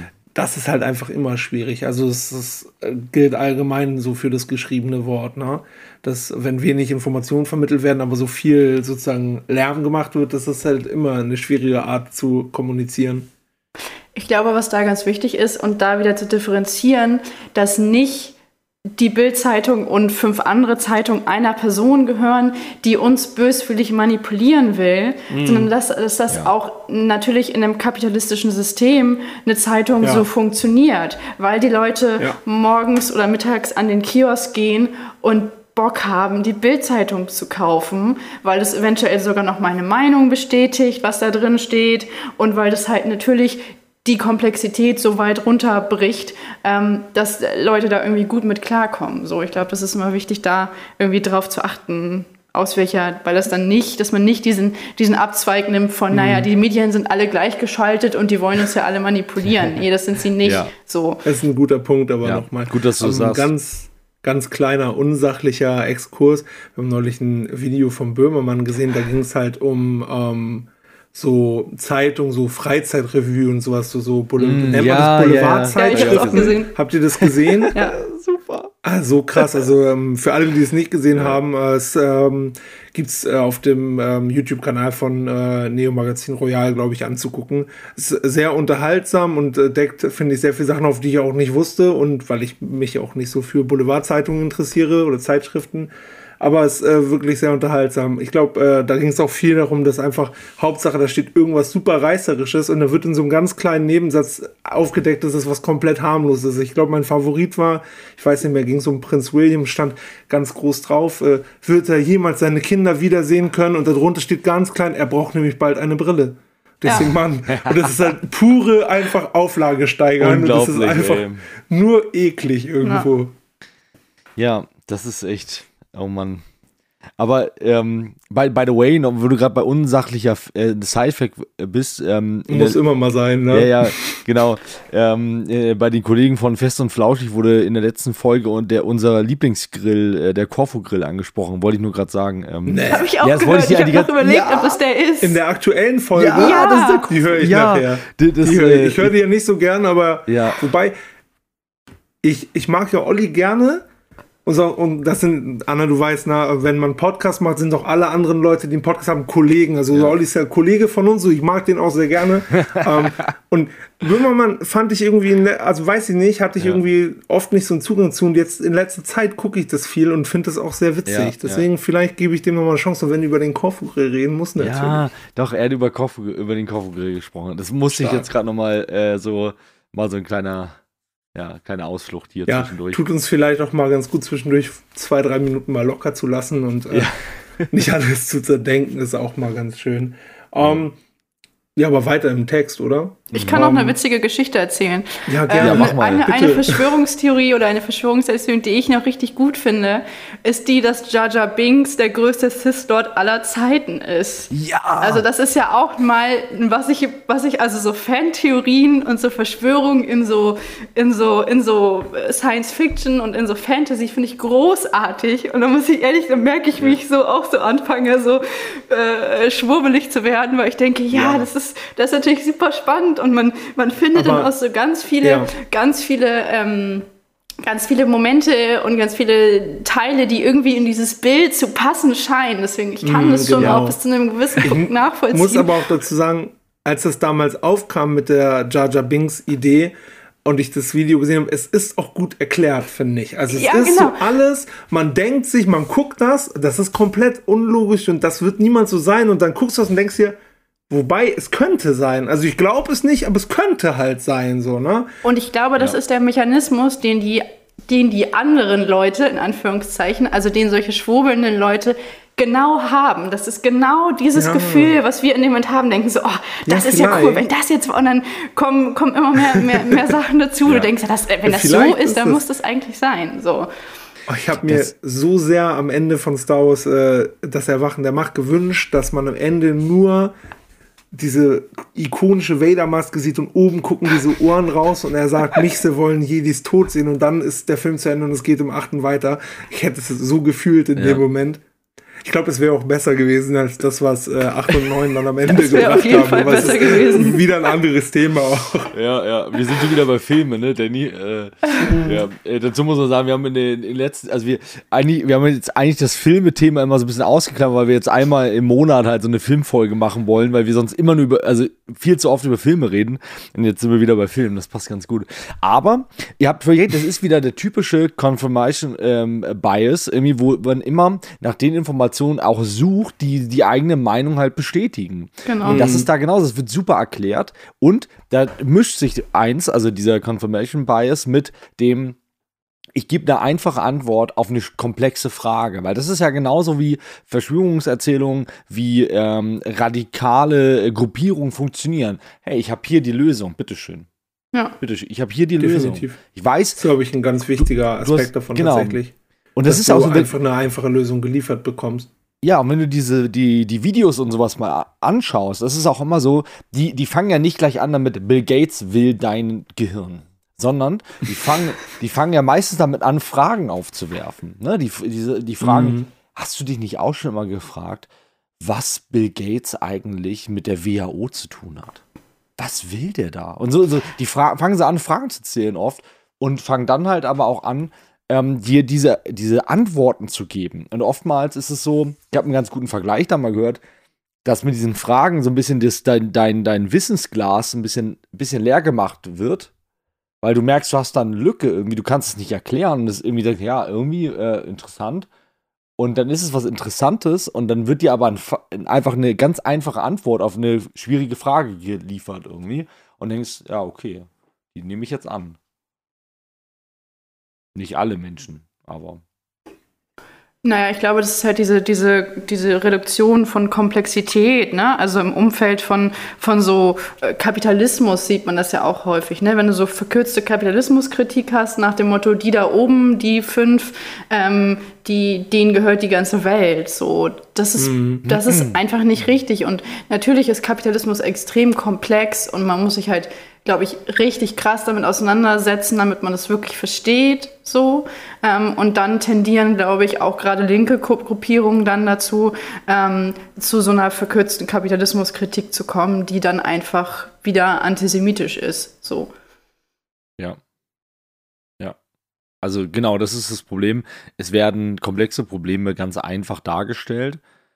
Ähm, was ja auch vielleicht was ist, was eigentlich auch, was ist auch menschlich irgendwo, ne? ich meine, wir wollen ja auch eine Art von Orientierung im Alltag haben. Und ähm, wir versuchen ja auch Dinge zu vereinfachen im Alltag, um damit klarzukommen, um halt nicht immer mit, mit so einem Schädel rumzulaufen und versuchen, alles in der kleinsten Komplexität zu verstehen. Aber in bestimmten Fragen, wo es dann eben zu einem Aktionismus führt oder wo es dann auch zu ähm, vielleicht auch sogar zu äh, gewalttätigen Aktionismus und Fanatismus führt, ist es ja gerade wichtig, dass man bestimmte Sachen in ihrer Komplexität zumindest wahrnimmt und sagt, okay, das ist ein komplexes Thema. Ich glaube nicht, dass das so einfach sein kann, aus den und den Gründen. Mhm. Ja, ich glaube, man muss das ja. aushalten. Ne? Ich glaube, das ist, es gibt so diesen Dunning-Kruger-Effekt. Das ist quasi, desto mehr du lernst, ähm, oder andersrum, dass, dass Leute, die in so Verschwörungserzählungen unterwegs sind und gerade zum Beispiel bei den Flat Earthlern und so ist es häufig so, dass die denken, die haben ein Thema komplex, kom komplett verstanden. Und das ist aber andersrum häufig in so, in so Universität und Professur und wie auch immer ist, du merkst erst, wie komplex ein Thema ist, wenn du dich wirklich damit beschäftigst. Also desto mehr Biologie du machst, desto mehr Felder gehen halt auf. Und das ist auch immer, also ich bin halt, ich mache halt Biologie bei Bäumen und immer wieder Leute kommen, zu, kommen Leute zu mir an und sagen, ach, du bist doch Biologin, erklär mir doch mal, wie der Impfstoff funktioniert. Wo ja. ich da stehe, ja, aber ich kann ja halt erklären, wie ein Baum funktioniert, aber ich habe also Humanbiologie keine Ahnung. Ich habe wirklich gar keine? Ahnung. So. Ich glaube, das ist halt, Danke. das hatten Tom und ich auch schon öfters das Thema. Das ist halt allgemein das Problem, wenn man irgendein Fach studiert und ähm, na, also Tom ist halt Lehrer für Biologie und Philosophie und die Leute kommen und zeigen auf irgendeinen Baum und fragen, was ist das für ein Baum? Da müsste man halt eher dich dann äh, ja. konsultieren und äh, bei mir ist es halt wegen der Politikwissenschaft, dass Leute mich fragen, wer ist Finanzminister? Keine Ahnung. wirklich keine Ahnung. Und ja. na, das ist halt auch wieder so eine Sache, dass halt nur, wenn man halt irgendwie in ja. einer gewissen Fachrichtung unterwegs ist, heißt das ja auch nicht, dass man alles immer wissen und können muss und erklären kann. Weil das kann man halt eben nicht, weil gerade das ganz viele äh, komplexe ähm, Inhalte auch einfach sind. Ja, total. Also das ist genau, genau das Phänomen irgendwie, ne? So, dass man einfach, also ich, das ist, das ist so geil, das ist einfach genau das, was ich mir jedes Mal gedacht habe, eigentlich, wenn man so in, in, in diese Themenfelder reingeht. Da, da, da, da fächert sich einfach so viel auf, dass man es einfach, man kann das nicht alles wissen und man muss das aushalten. Das ist so eine gewisse, das hat ja was mit dem, das hat was mit dem Selbstwertgefühl zu tun, glaube ich. Ich glaube, dass ähm, Menschen, die das gut aushalten können, re recht gestärkt in sich selber sind, dass sie sagen können, es ist okay, dass ich bestimmte Sachen nicht weiß. Ne? Also der, der, Sokrates, ne? ich weiß, dass ich nichts weiß. So, ne? Also ich, ich kann, das, kann das aushalten, das ist okay. So. Und natürlich gleichzeitig interessiere ich mich für bestimmte Dinge, aber da und da, das weiß ich nicht. So, und das ist auch okay, dass ich das nicht weiß. Und ähm, dabei bricht nicht meine ganze Welt zusammen. Und das hat was für mich mit dem Selbstwertgefühl zu tun. Ich, ich kann das aushalten. Ich habe da eine gewisse Kompetenz. Ja, man kann irgendwie aushalten, dass man halt eine kleine Wurst ist. Und egal wie viele Bücher man liest, im Vergleich zu allen anderen Menschen und dem Universum wirst du halt immer eine kleine Wurst bleiben. Du hast halt keine Chance. So. Und trotzdem, wenn man es wieder runterbricht, bist du natürlich auch ein cooler Mensch und weißt wahrscheinlich viele Dinge und kannst dich mit vielen Dingen irgendwie ähm, gut beschäftigen. So. Ich glaube, diese, ja, man muss den kleinen Wurstfaktor einfach aushalten lernen. So. ja, auf jeden Fall. Also, ja, das finde ich, können wir auch, das können wir so stehen lassen. Wir sind alle kleine Würste. Feierabend. Schon mal ein äh, super Spruch für ein T-Shirt oder eine ja, Tasse ja, oder so. auf jeden Fall. Da, darauf finde ich jetzt das dritte Glas sonst. Wein ein. Ja, das auf jeden Fall. Auf jeden Fall. Ja, also ich glaube auch, dass äh, da viel, ähm, um wieder ein bisschen auf das Thema zurückzukommen, ähm, ich glaube auch, dass tatsächlich bei, bei den Leuten, die vielleicht anfälliger sind für solche Theorien, ähm, durchaus, beziehungsweise Verschwörungserzählungen im Allgemeinen, dass da durchaus das Selbstwertgefühl mit reinspielen kann und da einfach, glaube ich, so ein Gefühl entsteht, wenn, wenn sagen wir mal, die, die, die Presse berichtet, also die Medien berichten in die eine Richtung und so, man sieht dann aber das eine YouTube-Video, was alles erklärt, dann entsteht vielleicht auch so ein Gefühl von Einzigartigkeit. Ich habe es verstanden, weil ich habe mir das jetzt hier reingezogen, so meine Informationen, und ich habe es gecheckt und die anderen nicht. Und das heißt, man hat so ein, so ein Gefühl, was einem vielleicht auch äh, ist in dem Moment halt ähm, sozusagen aus den falschen Gründen, aber was einem in dem Moment vielleicht das Selbstwertgefühl hat, was man sonst halt nicht hat. Weil man halt einfach denkt, okay, man ist the one and only, man ist der eine, der es halt, der das System jetzt gecheckt hat, geknackt hat und dahinter gesteckt ist so. Und das kann da tatsächlich auch äh, reinspielen. Das glaube ich auch. Und ich glaube schon auch, dass für für Menschen in, im Allgemeinen ja so, so das Besondere irgendwie interessant ist. Ne? Also wie, wie alle mhm. Kinder in der Schule irgendwie einen Geheimclub haben und ein Geheimversteck, ist es natürlich als Erwachsener dann auch total spannend, wenn du den geheimen Plan entdeckst so, und als einer der wenigen mhm. ähm, dich damit selbst aufwerten kannst, das verstanden zu haben. Und ich glaube schon auch, dass es in solchen Kreisen, in Anführungszeichen, wenn du halt mit den fünf Leuten, die es in deiner Welt irgendwie in deinem, aus deiner Sicht verstanden haben, irgendwie ja. zusammensitzt, dass das auch ein Gemeinschaftsgefühl schafft oder schaffen kann, so, ähm, was eventuell Leute an anderen Stellen irgendwie missen. So. Und was dann weitergedacht, eventuell halt auch sozusagen in eine um, Radikalisierung in welcher Form auch immer reinführen kann, ist halt das dann, wenn du halt denkst, du bist der eine, der es verstanden hast und dann gibt es ja Reibungspunkte mit deinen Mitmenschen, Frau, Kind, wie auch immer, mit wem. Um, und du hast dann ja aber, wenn du halt immer diese Reibereien hast, auch irgendwann das Gefühl, also du willst da dann ja auch dran glauben, weil du kannst dir jetzt nicht reinziehen, dass du die ganze Zeit mit allen gestritten hast und am Ende ist das Quatsch. Du musst dann ja schon quasi fast dran glauben, weil sonst deine ganze Grundlage von deinem Denken, dein ganzes Mindset halt Müll ist. Ja, ja die Fallhöhe ist dann zu hoch an der Stelle, ne? Ja. Ja, genau, genau. Und es geht einfach, ähm, glaube ich, auch einher ähm, mit einem Verlust von einer gewissen Empathie für andere Menschen und man überschätzt einfach die eigene Meinung ganz stark. Ne? Also wie könnte man sagen, ne? ganz viel Meinung für, für so viel Wissen, äh, für so wenig Wissen. Ne?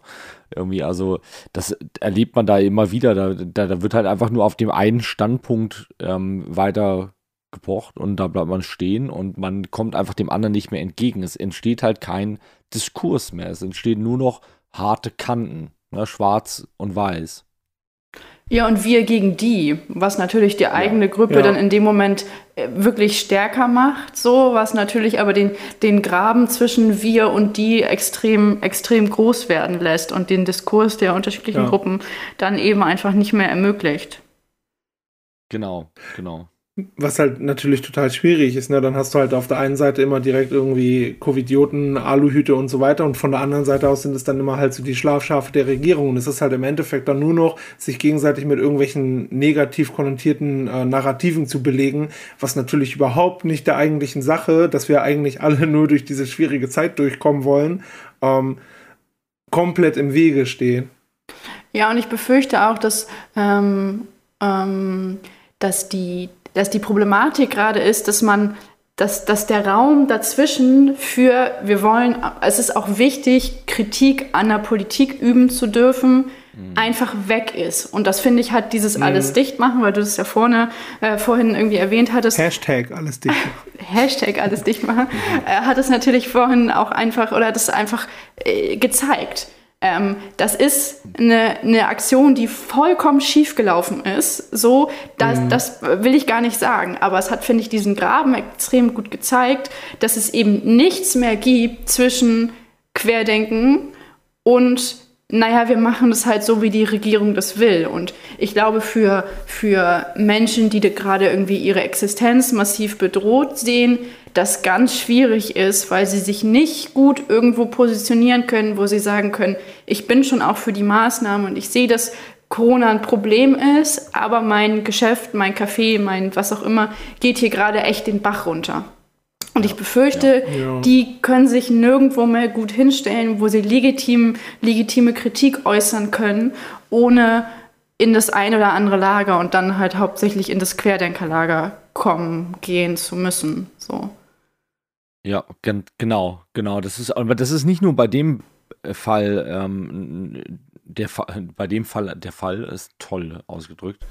ähm, aber das ist in vielen Sachen so. Das ist auch bei dem Thema ähm, ähm, äh, korrekte Sprache ist es auch oft ein Thema, dass man einfach Angst hat, überhaupt noch mit manchen Menschen zu sprechen, ähm, wenn man das erlebt hat, dass man irgendwie ähm, ähm, arg irgendwie eingesch äh, arg äh, verbessert wird. Das habe ich, äh, also das so von Freunden, die haben mir das manchmal erzählt, irgendwie, dass da, es gibt einfach Menschen, so die, die dann so extrem ähm, da so ganz arg Bescheid wissen und aber dann sehr negativ auf dich reagieren, wenn du halt irgendwie was, was, sag ich mal, was, was falsches sagst. Nicht so, weißt du, wenn man, so wie vorhin, dass ich irgendwie, dass man mal einen Begriff benutzt und man ähm, nicht weiß, das aber nicht weiß und dann so nett drauf hingewiesen, sondern dass halt, also da aggressiv drauf reagiert wird.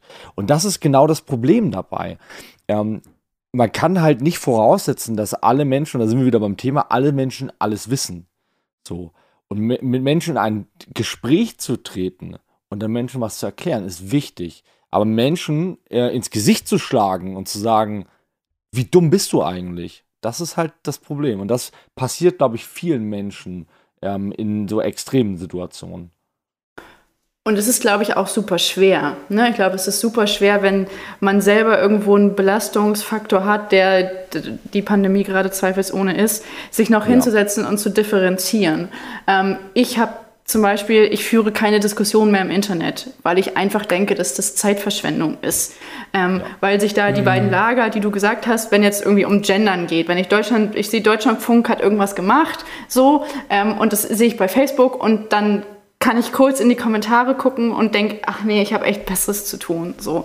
Ähm, ja, weil ich glaube auch, dass diese, diese Plattform Internet und geschriebene Kommentare für mich persönlich einfach keine Basis sind mehr, um ein Gespräch zu führen. So, mhm.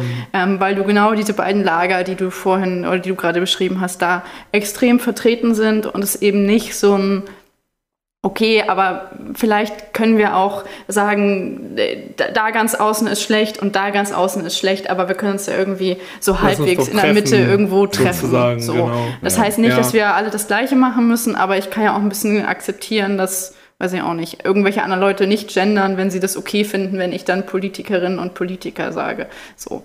so. Ähm. Ja. ja.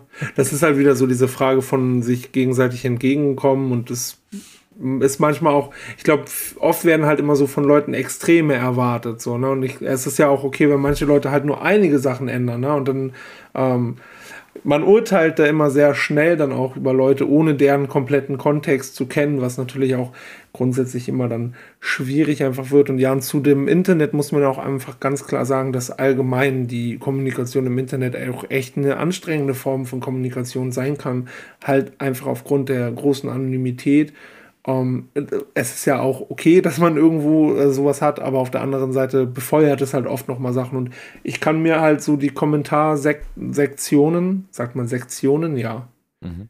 Die Kommentarspalte von gewissen, äh, zum Beispiel ähm, YouTube-Videos oder von ähm, Instagram-Feeds, kann ich mir oft gar nicht mehr geben. Ich gucke oft aus Neugier dann doch rein und bin danach erstmal zwei Stunden schlecht gelaunt oder ja. habe das Gefühl, ich muss eine heiße Dusche nehmen. Ja. Also es ist ja. ähm, auch sehr frustrierend irgendwo, weil es halt auch so festgefahren ist. Und auch wenn dann Leute, die eher meiner Meinung sind, ähm, aber die anderen einfach nur runter machen und äh, so nach dem Motto, wie dumm bist du denn, dass du sowas glaubst oder die halt in die äh, direkt in die rechte Ecke stellen, ähm, obwohl das halt nur Leute sind, die halt, wie wir schon gesagt haben, ähm, eventuell das auch einfach selber gar nicht besser wissen und selber gar nicht wissen, wohin damit. Und wie gesagt, nicht jeder, der an sowas glaubt oder auf einer, wie Anna von gesagt hat, mal auf einer Querdenker, da ist unbedingt direkt halt irgendwie in der rechten Ecke zu verorten. So klar gibt es da auf jeden Fall Schnittmengen, aber das heißt ja nicht, dass das generell zutreffend ist und deswegen es legitim ist, Leute, wenn die nicht meiner Meinung sind, direkt in diese Ecke zu schieben.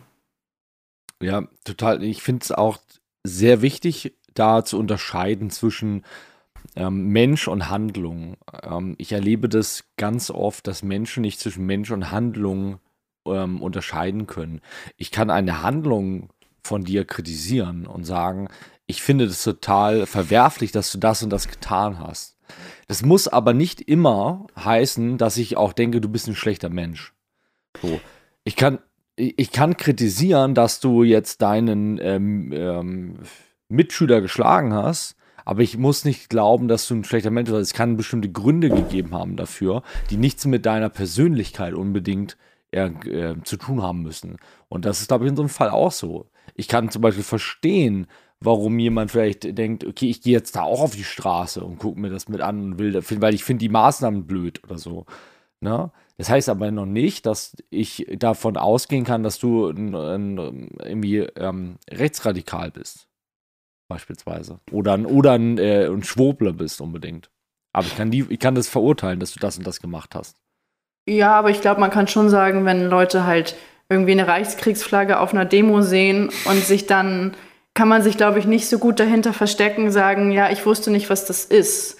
So, ich finde, dann ist es schon auch, ja. und das ist wieder so ein bisschen die Rechte, Rechten, Rechte und Pflichten der Demokratie, sich darüber zu informieren. Mhm. So, und ich glaube, dass ähm, das schon auch wichtig zu unterscheiden ist, zu sagen, okay, hat der Mensch sich jetzt gerade irgendwie rassistisch geäußert oder ist der tatsächlich Rassist? Ähm, aber ich glaube, man muss da schon auch also ich merke halt, dass bei mir da schon auch irgendwann irgendwo eine Grenze ist, ne? So. Ähm, Unbedingt. So, und ich glaube, das ist auch wichtig, ja. diese, diese Grenze zu haben, weil sonst verplubbert das alles so ineinander und dann ähm, ist das auch nicht gut. So, und ich, ja. Ja, ich glaube auch, dass ähm, man so eine Grenze für sich selber auf jeden Fall haben sollte. Wir hatten das ja vorhin auch schon öfters mal angesprochen, wo die ungefähr bei uns liegen. Ich glaube, es ist auch ähm, äh, relativ ähnlich.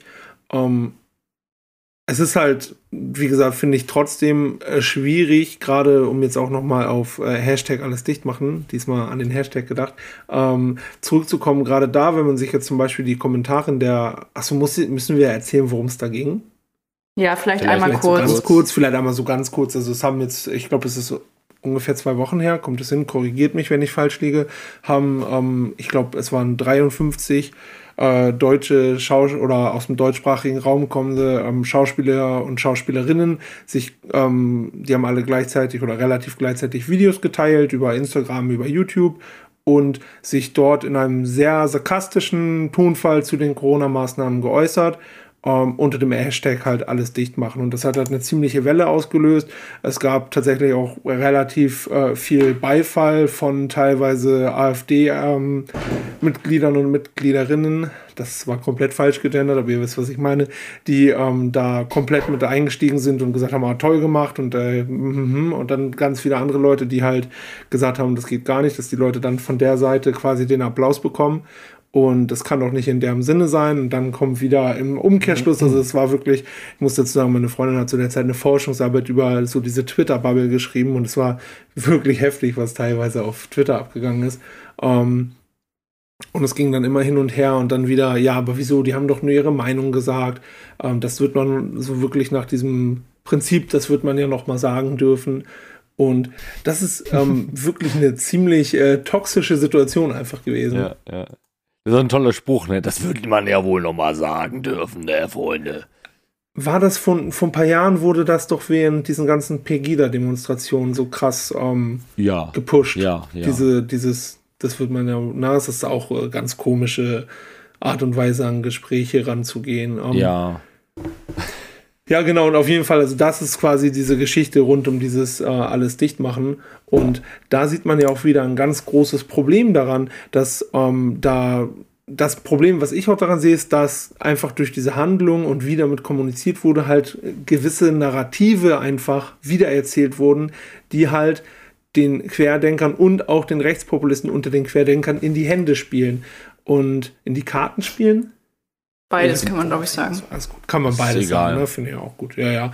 Und ähm, das ist halt die Problematik daran. Nicht, dass die Leute eine Meinung haben und vielleicht auch Kritik an der Regierung üben möchten. Das ist grundsätzlich erwünscht, auch in der Demokratie, dass Leute auch was kritisieren können. Das Problem ist aber halt die Art und Weise und daraus ist wieder dann aber entstanden, ja, seht ihr, haben wir doch immer gesagt, die haben gar keine Meinungsfreiheit, weil die mussten ihre Videos jetzt alle löschen. Mussten die nicht, sondern sie haben es halt freiwillig gemacht, weil der Backlash halt einfach sehr groß war. Genau, und ich glaube, das ist ganz wichtig, das klar zu haben.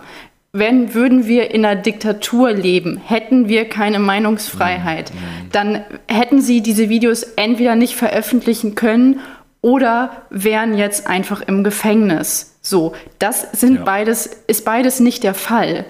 Weil zu einer Demokratie gehört auch, dass, ich dir, dass du deine Meinung äußern kannst, aber ich darf diese Meinung auch nicht teilen. Und ich darf auch meine Meinung zu deiner Meinung äußern. Mhm. Und die kann auch sein, ey, finde ich richtig Mist, was du gerade sagst. Und ja. das hätte man sich genau. auch ein Stück weit denken können. Ja. So, und es ist, glaube ich, jetzt halt, ja auch ähm, rausgekommen, dass der eine äh, Drahtzieher des Ganzen ja auch in die Querdenkerbewegung äh, oder in diese Querdenkerpartei auf jeden Fall versucht einzutreten und so. Naja, ja. Aber das ist ja, ja. auch ein gutes Beispiel nochmal für das, was ich eben gesagt habe, dass man in manchen Bereichen vielleicht aber auch Mensch und Handlung trennen muss. Also, dass es vielleicht einfach eine, eine doch dann am Ende eine Scheißidee war, dieses Video zu machen, heißt noch nicht unbedingt, dass jetzt ähm, einer der Schauspieler, ähm, irgendein Beispiel jetzt mal nehmen, ähm, unbedingt ein schlechter Mensch sein muss, nur weil er dieses Video gemacht hat. Ähm, ich gucke Dienstag immer, dienstags immer das Ferngespräch, wo, das gibt es jetzt seit einem Jahr, wo ja auch viel über verschiedene Verschwörungsmythen und Corona und so gesprochen wird. Und da ja. ist es auch sehr heiß diskutiert, also heiß diskutiert worden, weil Tommy Krapp weiß in seinem neuen ähm, Film, den Jan-Josef Liefers tatsächlich ähm, als Rolle eingeplant hat. Und er meinte, naja, wenn es eine andere Rolle gewesen wäre, wenn es eine andere Rolle gewesen wäre, dann wäre das irgendwie okay gewesen. Aber das war so die Rolle, mit der er sich in seinem Buch am aller, allermeisten ähm, irgendwie identifizieren kann. Und hat dann gesagt, okay, ich möchte nicht, dass das von diesem Menschen gespielt wird. Und das finde ich auch eine okaye Position. Ähm, wenn man eben sagt, okay, das ist wirklich ein, ein, Herzensprojekt und etwas, was mich, was mich wirklich betrifft und wo auch wirklich ein Teil von mir drinsteckt, ist es, glaube ich, auch okay zu sagen, pass auf, da kommen wir irgendwie nicht zusammen. er hatte das dann wohl so mhm. gemacht, da auch das Gespräch zu suchen. Das ist aber nicht erwidert worden. So. Mhm, okay. okay. ja gut, aber das ist ja dann auch eine, eine, entsprechende Entscheidung, die man trifft. Und ich finde, das ist ja auch okay. Das kann man ja auch sagen, gerade wenn es um so ein Herzensprojekt geht. Aber ich, wie gesagt, ich, ich, ich, ich halte da trotzdem mal so ein bisschen dran fest, weil ich finde, es in bestimmten Positionen wichtig, dass man sagen kann, auch Menschen können, Menschen können sich auch zum Beispiel bessern. Menschen können Total. sich auch ändern. Und das finde ich halt, das finde ich halt so wichtig, dass man das auch nochmal noch mal so, so, so, so darstellt, irgendwie, weil es gibt Dinge, da kann man, glaube ich, sagen, also bei dir als Mensch, da bist du bei mir einfach unten durch. Das ist okay, das kann man auch sagen und das finde ich dann auch in bestimmten Sachen. Da können wir die Grenze ziehen, wie wir es gesagt haben. Aber ich finde, Menschen haben halt auch immer Chancen verdient. So, das ist auch, glaube ich, so, so eine Geschichte der Empathie und auch der Gesprächsbereitschaft irgendwie. Aber natürlich, ja, es gibt, es ist, es ist Einzelfallbetrachtung am Ende. Man kann, glaube ich, keine Schablone auf alles drauflegen. Ist, glaube ich, auch, wie gesagt, da, auch wenn ich es häufig heute schon gesagt habe, differenzieren ist da einfach essentiell wichtig. Ja. So. Ähm, ja. Und ich finde ja, nicht. Definitiv, ja. also. Ja, gerade in diesem Kontext. Also, es ist halt eine ganz schwierige Situation. Und ich habe. Äh, es ist wie gesagt, na, also ich habe das nur so am Rande mitbekommen, aber diesen ganzen Twitter-Shitstorm ist halt auch einfach so ein, so ein toxisches Umfeld dann und dann schaukelt sich das von allen Seiten auch einfach hoch und das ist natürlich eine schwierige Situation. Ähm, muss noch ganz kurz sagen, äh, weil wir auch gerade über dieses Thema Meinungsfreiheit schon so ein bisschen zumindest angeschnitten haben und dass man ja auch Kritik äußern kann und dass es oft halt von beiden Seiten auch vielleicht ein bisschen missverstanden wird, weil es dann immer heißt, ja, aber man wird es ja noch kritisieren dürfen. Es ist ja Meinungsfreiheit und dann sagt die andere Person, ja, aber meine Meinungsfreiheit ist ja, dass ich deine Kritik nicht teile oder finde, sie war nicht angebracht oder und und und. Und das fällt ja immer so ein bisschen, das ist dann einfach so ein Hin und Her. Und ich muss dazu noch sagen, ich habe einen Kommentar gesehen, das war wirklich mein Favorit in dieser ganzen Bubble. Ähm, es ist Meinungsfreiheit, also halt deine Fresse. Fand ich grandios. Also wirklich einfach, dass quasi, man, man nimmt es für sich selber ein, und sagt, nee, wieso, das steht jetzt unter diesem Mantel der Meinungsfreiheit, aber gesteht es halt den anderen Leuten nicht zu. Und was du vorhin gesagt hattest, Anna, ähm, dass wenn es eine Diktatur wäre und keine Meinungsfreiheit geben würde, das denke ich mir halt auch immer wieder, wenn ich dann Bilder sehe auf Demonstrationen mit 20.000 Leuten, wo die dann sagen, es gibt keine Meinungsfreiheit, wo du vollkommen richtig sagst, sowas würde es sonst gar nicht geben können. Ja, das ist halt wieder so ein, so ein, so ein ähm, so eine Ambivalenz, die kann ich auch irgendwie nicht verstehen. Also ich würde es gerne verstehen, aber ich kann es leider nicht. Ja, und ich glaube, das ist diese, diese Ambivalenz, die ja man häufig sieht. Also ich finde auch das Beispiel Ken Jebsen und Antilopengang ähm, ganz spannend. Also um es kurz, um es mhm. kurz zusammenzufassen, Antilopengang hat irgendwann Ken Jebsen, das ist so ein verschwörungsideologischer YouTuber, ähm, die haben ihn als Verschwörungstheoretiker bezeichnet. Ähm, und ein Ken Jebsen, der sonst immer sehr, ja, Meinungsfreiheit hier, Meinungsfreiheit da, hat daraufhin versucht, sie zu verklagen, dass sie das nicht mehr sagen dürfen. Und das finde ich in dieser, in dieser Zwiespältigkeit halt so schräg. Ja. Also zu sagen, da sagt jemand was über mich und das passt mir nicht ich bin für Meinungsfreiheit also und dann gehe ich aber los und will die verklagen in einen Staat, mm. den ich mhm. irgendwie blöd finde. Ähm, ja, das finde ich auch abgefahren. Also das taucht ja an so vielen Stellen auf, dass es mit so zweierlei Maß gemessen ist einfach. Ja, ja das, das bringt ganz gut auf den Punkt. Das mit ist zweierlei Maß messen. Mhm. Mhm. ja, tierisch. Also das ist, das ist ja, das sehen wir an so vielen Stellen. Ne? Das ist, ähm, das ist ja auch zum Beispiel eine Kritik, die jetzt aktuell halt an den, an den Maßnahmen oft getroffen wird, dass da halt auch mit zweierlei Maß ähm, ähm, gemessen wird. Also beispielsweise, dass halt in den Schulen die Kinder nur in die Schule kommen dürfen, wenn sie getestet werden in der Schule. Aber in, in einem Großraumbüro, wo ich mit zig Kollegen zusammen bin, herrscht halt nicht, keine Maskenpflicht, nichts so beispielsweise. Ne? Das ist ja auch was, wo, wo dann Kritik an diesem zweierlei Maß genommen wird. Und das ist, glaube ich, häufig ein Problem. Das ist, glaube ich, ein Gefühl der Ungerechtigkeit, der, äh, welches sich da mhm. einstellt mhm. bei den Menschen. Mhm. Ja, und ich glaube, da müsste man es halt wieder erklären. Ne? Also ich hatte es letztens irgendwo aufgeschnappt, dass ähm, ein, ein Vater sich darüber beschwerte, dass die Kinder auf dem Schulhof nicht mehr Fußball spielen dürfen, während die, ich weiß nicht, ich bin richtig schlecht in Fußball, irgendwelche Leute irgendwie durch die Welt fliegen dürfen, um Fußball zu spielen, um es mal ganz runterzubrechen jetzt. Ja. Ähm, HSV nicht, weil sie bleiben in Liga 2. Liebe Grüße an Toms Cousin. ähm, und dass das natürlich aber auch ist, wo ich denke, naja, oder du bist ein erwachsener Mann, verstehst du denn nicht, dass wenn wir jetzt die Bundesliga zum Beispiel absagen, wir denen Entschädigung zahlen müssen? Und das einfach auch an einigen Stellen eine finanzielle Frage ist. Deswegen fährt man die Industrie nicht ganz runter und so weiter und so fort. Ich glaube, das müsste man einfach an der Stelle auch besser, besser dann einfach erklären. So. Ich finde aber, Bundesliga und Pandemie hat sich bei mir auch richtig komisch abgespielt, weil ich hatte am Anfang das Gefühl, dass die Leute sich dachten, oh, Bundesliga läuft ja noch, kann ja alles gar nicht so schlimm sein. und dann haben die ein paar Wochen pausiert und es gab dann ja nur noch Geisterspiele, also ähm, ohne Zuschauer. Und als es dann wieder losging, ähm, hatte man das Gefühl, das war dann, also das war dann quasi so im, ich glaube, April, Mai letzten Jahres, ja. da hatte man dann das Gefühl, ah, Bundesliga läuft wieder. Kann also alles gar nicht so schlimm sein, die Pandemie ist vorbei. es hatte, ich hatte da so richtig so komische Vibes mit der Bundesliga. Aber es ja. ist halt auch schon über ein Jahr her. Also, ja. ja, und ich glaube nochmal, nur weil man jede Meinung äußern darf, heißt nicht, dass man jeden dummen Gedanken auch äußern muss. Mm. Ich glaube, dass es auch theoretisch eigentlich eine Grenze des guten Geschmacks geben sollte und dies bei einem ungeimpft Jugendstern einfach sowas von krass ja. überschritten. So, nur ja. weil du es darfst, heißt es noch lange nicht, dass du das auch machen musst. So, genau. das ist einfach und moralisch echt, also das ist nicht, ich, wie gesagt, da bin ich sprachlos, weil das für mich das moralisch ja auf keiner Ebene vertretbar ist.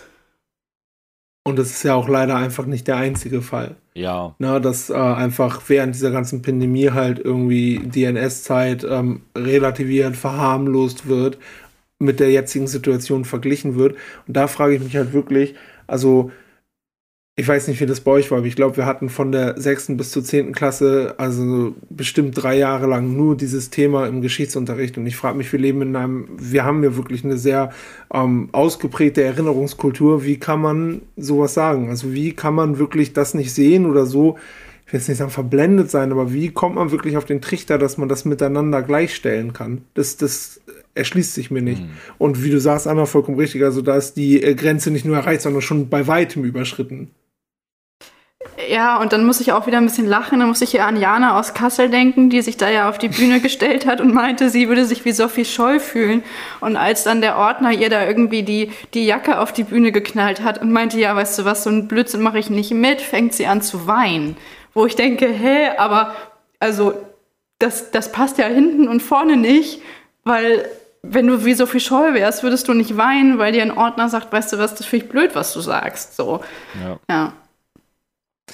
Es ist, das ist tatsächlich schlimm. Also, und deswegen hat mich auch dieses Beispiel mit diesem, mit diesem Stern einfach so aufgeregt, weil ich denke, wie, wie, wie kann man denn, wie, genau, wie, wie kann man denn einfach so die Geschichte verleugnen mit so einem Nebensatz? Weil das ist, ganz ehrlich, was ist denn so ein Post? Das ist doch, das ist doch drei Sekunden. Das ist nix.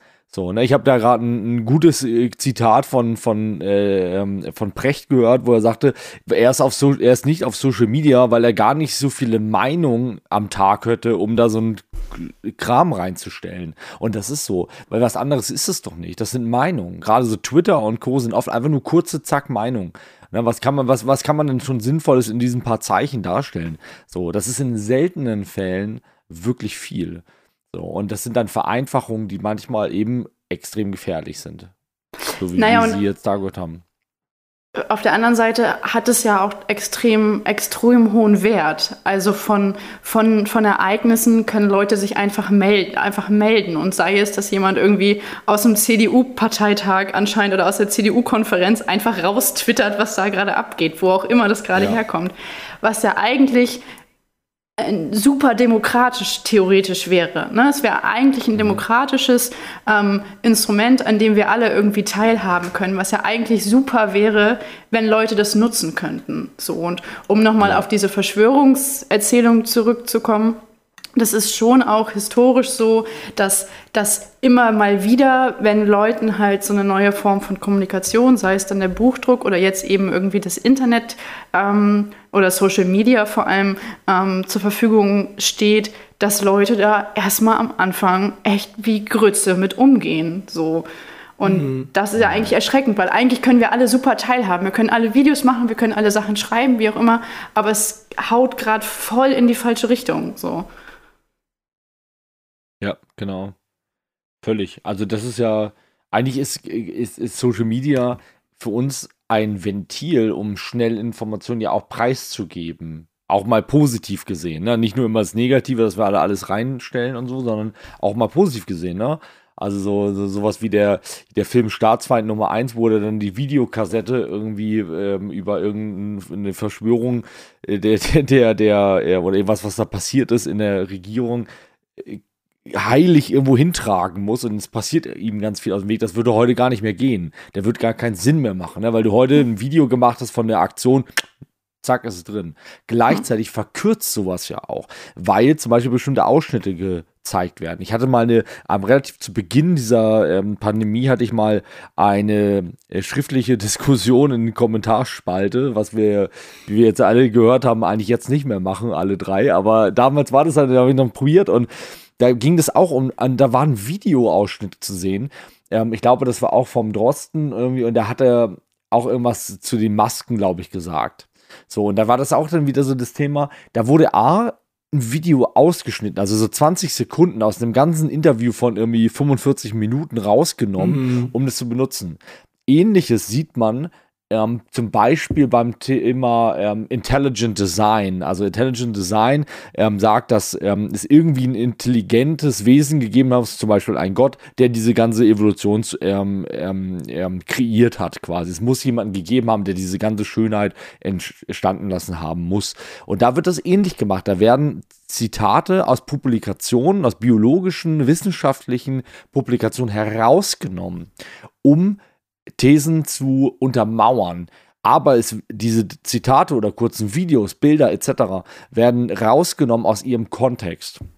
Und in, in, dem neuen Kontext funktionieren sie für deren These, aber im, im Originalkontext haben sie was ganz anderes ausgesagt.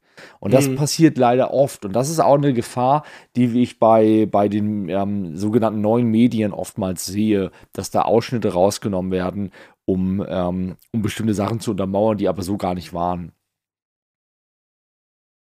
Ja, dass da in dem Moment halt auch einfach neue Kontexte quasi erschaffen werden dadurch, ne? Gerade mhm. durch diese kleinen, vielen, vielen kleinen Schnipsel, die du dann ähm, im Social Media aufgreifst, ist auf jeden Fall eine Problematik. Wenn naja. du von einem, wie du, wie du es gerade sagst, wenn du von einem 45-Minuten-Gespräch halt nur 20 Sekunden darstellst, ist es halt grundsätzlich schwierig. Ja, und ich glaube, auf der einen Seite ist es ja erbaulich zu hören, dass es mit Kindern ja auch viel um Quellenkritik, um äh, Fakten checken und so geht. Ich glaube, und es ist auch jetzt in, in, in den Forschungen, glaube ich, in den letzten Wochen immer wieder aufgekommen, die Problematik sind im Moment gerade nicht so die Kinder und auch nicht so die Jugendlichen. Also ich glaube, wir haben auch schon so Faktenchecken mehr oder weniger irgendwie in der Schule gehabt. Ich glaube, das sind ist, ist eine Generation über uns oder es ist sogar noch mhm. eine Gener Generation darüber. Ich würde jetzt mal ganz aus dem Bauch heraus sagen, das sind halt so die Leute zwischen 40 und 60, die jetzt irgendwie WhatsApp für sich entdeckt haben und die da wild irgendwelche Videos teilen und irgendwelche Artikel in Anführungszeichen teilen. Ähm, mhm die Quellenkritik noch nie gehört haben und naja, es steht ja, im Internet, dann wird es schon stimmen. So, und ich glaube, diese Generation ähm, kriegen wir gerade ganz, ganz schwer zu fassen und vielleicht ist es auch zu spät, die noch zu fassen zu kriegen. Tierisch. Das ist genau das, was ich in der letzten Zeit immer wieder beobachte, dass diesen Menschen einfach das, was ich sag mal, wir jetzt den Kindern beibringen und was wir vielleicht auch gelernt haben, einfach fehlt, diese, Orient, diese Orientierungskompetenz, sich einfach in diesem Meer aus Informationen zurechtzufinden. Ähm, da auch irgendwie, sage ich mal, so einen roten Faden mit nach bestimmten Kriterien des zum Beispiel Faktenchecks oder Quellenkritik ähm, zu gehen, das fehlt diesen Menschen einfach als eine ähm, Art Medienkompetenz.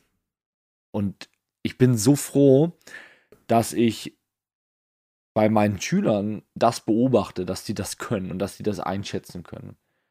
Und dass die auch sowas wie, also das ist nur ein Randphänomen, aber das funktioniert auf einer ähnlichen Art und Weise, glaube ich, dass die auch checken, wie zum Beispiel ähm, besonders erfolgreiche Influencer ähm, Einfluss auf Menschen nehmen.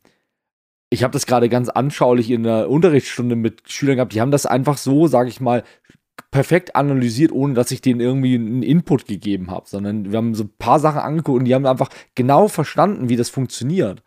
Und, ähm, und das selber quasi aus sich heraus analysiert, wenn ich wenn wir mal zusammen. Und da denke ich immer, da ist halt, das ist halt schön zu merken, dass da einfach Hoffnung da ist, dass einfach die nachfolgenden Generationen zu einem guten Teil ähm, auf jeden Fall einen Plan davon haben, wie wir mit Medien umgehen müssen und wie wir mit auch mit Fakten und Informationen umgehen müssen. Ja, wobei ich das auch ein bisschen, glaube ich, wieder so eine Bildungsbubble ist, ehrlich gesagt. Also um jetzt ganz anekdotisch zu werden, ähm, ich gebe dann manchmal Nachhilfe bei Kindern und Jugendlichen, die eben nicht aufs Gymnasium gehen, sondern wo es dann häufig darum geht, schaffen sie denn irgendwie die Hauptschule, schaffen sie irgendwie den Hauptschulabschluss.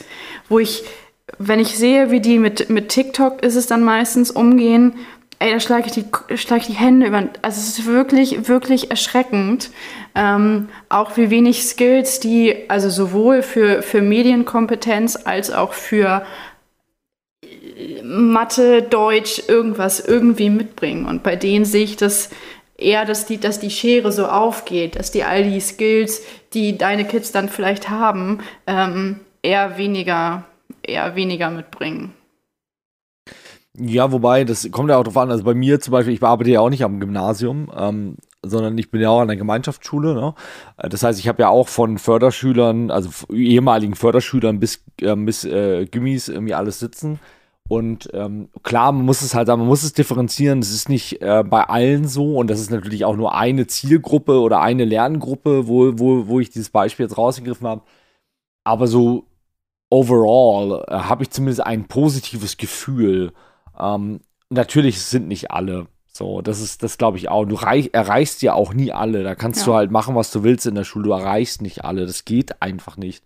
Auch wenn ich mir, also das wäre mein größter Wunsch beruflich gesehen, dass ich allen Kids, die ich je unterrichte, irgendwie das Wichtigste mitgeben kann. So, ne? Aber ähm, ja, aber ich glaube, wenn, wenn halt ein großer Teil zumindest ähm, da das mitnehmen kann, diese Kompetenzen, dann haben wir, glaube ich, schon viel gewonnen. So, und gleichzeitig, glaube ich, müssen wir bestimmte Strukturen in unserer Gesellschaft ähm, verbessern. Ja, und nochmal, um ganz kurz zu den, zu den zu den 40- bis 60-Jährigen zurückzukommen. Ja. Vielleicht ist das auch unsere Aufgabe gerade, wenn wir das mitkriegen im Bekanntenkreis oder bei Eltern oder bei Onkeln, Tanten, wie auch immer, ähm, dann tatsächlich an der Stelle zu erzählen und zu berichten ähm, und aufzuklären, zu sagen, okay Mama, was hast denn du hier auf dem Handy gerade? Komm, wir ja, gucken uns das mal genau. zusammen an und dann auch besprechen zu können, warum das Bullshit ist und ähm, vielleicht auch andere Quellen aufweisen zu können, die sie dann mit ihren Freundinnen, um jetzt mal in dem Bild zu bleiben, mit ihren Freundinnen irgendwie da an der Stelle irgendwie auch besser noch besprechen kann. So, ähm, ja. Das ist vielleicht was, was man dann im Alltag irgendwie auch so halbwegs gut umsetzen kann. Das, das finde ich auch total wichtig, dass man da wieder ein ne, Thema Dialog, dass man auch einfach mit dieser Generation in den Dialog tritt, da wo es geht. Ähm, ich kann dazu sagen, das Beispiel, was ich vorhin mit diesem Stern ähm, erzählt habe auf, auf Facebook, das war auch jemand, der in dieser Altersgruppe ist. Aber da, da habe ich auch was, ich habe was drüber, drunter kommentiert, so und habe dann halt auch gesagt, warum ich das für völligen Schwachsinn empfinde. Und muss aber sagen, da denke ich halt dann auch, okay, sowas muss ich halt aber auch irgendwie dann wenigstens melden irgendwie so und sagen, ja. ey, komm, so, weil da gehe ich halt einfach auch so, ne, weil da gibt es halt genug Leute, wenn ich die Kommentare darunter gehe, da waren halt schon drei, vier Kommentare von Leuten, die sagen, genau richtig. So. Und da denke ich halt, okay, das muss ich halt, das muss ich halt irgendwie unterbinden, irgendwo ein Stück weit. Und ähm, ja, also es ist, es ist, es ist wirklich nicht so einfach, ähm, da den richtigen Weg zu finden. Und das ist mir aufgefallen, gerade bei dieser Generation, wenn man das halt, wenn man so als neunmal kluger oder äh, irgendwie da auftritt, das ist halt auch problematisch. Also man muss auch versuchen, sensibel und empathisch mit den Menschen umzugehen und versuchen, denen ähm, zu zeigen, warum das vielleicht nicht der beste Weg ist, so und so über bestimmte Dinge zu denken und warum es auch nicht so sinnvoll ist, die und die Information zu glauben und das und das Video zu teilen. Also das äh, hat schon auch viel mit Fingerspitzengefühl zu tun, glaube ich. Ich glaube, gut ist erstmal so eine Basis aufzubauen. Ne? Also sei das mit ähm, du holst dein Kind aus dem Kindergarten ab und so eine Mutti schwurbelt da irgendwie rum oder so ein Vater schwurbelt da irgendwie rum, ist ja auch egal. Ähm, zu sagen, ja, stimmt, ich habe auch Angst um meine Kinder. Also um einfach schon mal in so einem Gespräch irgendwie Gemeinsamkeiten entwickeln zu können. Das kann über Hobbys sein, das kann über Kinder sein, über Hunde, über was auch immer so. Mhm. Ähm, und dann erstmal darüber so, ein, so, eine gewisse Verbundenheit zu schaffen und ein gewisses ja. Verständnis auch zu ja. schaffen, ähm, um, dann, um dann davon dann irgendwie weiter reden zu können. So. Das ist, glaube ich, ein guter Punkt, weil man dann schon eine gewisse Empathie zueinander hat und wie du sagst, auf die kann man dann aufbauen und dann kann man langsam vielleicht auch anfangen, wenn dann schwurbelige Sätze fallen, da ein bisschen, hm, aber warum denkst du denn so? Und hier vielleicht auch ein bisschen mit Informationen dann sozusagen füttern, um dem, ja, was heißt entgegenzuwirken, aber um da auch einfach nochmal einen anderen Aspekt mit reinzubringen. Das ist natürlich aber, ähm, ich weiß jetzt gerade gar nicht mehr, wer von euch beiden eben das Wort Fingerspitzengefühl gesagt hat, das ist Tom. Das ist dann natürlich auch einfach schwer, ähm, weil man auch oft ja gar nicht abschätzen kann, wie radikalisiert die Person schon in ihrer Meinung ist. Und das auf jeden Fall ein, ein Ort ist, wo sozusagen ein Reibungspunkt entstehen kann. Aber im Zweifel sollte man das halt gerne versuchen. Und ähm, wie wir vorhin schon gesehen haben, gesagt haben, wenn man dann sieht, okay, die Grenze ist schon erreicht, wo ich da auch was bewirken kann und mich dem auch aussetzen kann, ohne dass ich selber durchdrehe, ähm, dann muss man halt auch irgendwo akzeptieren, dass dann dieser Grenzpunkt vielleicht auch bei einem erreicht ist.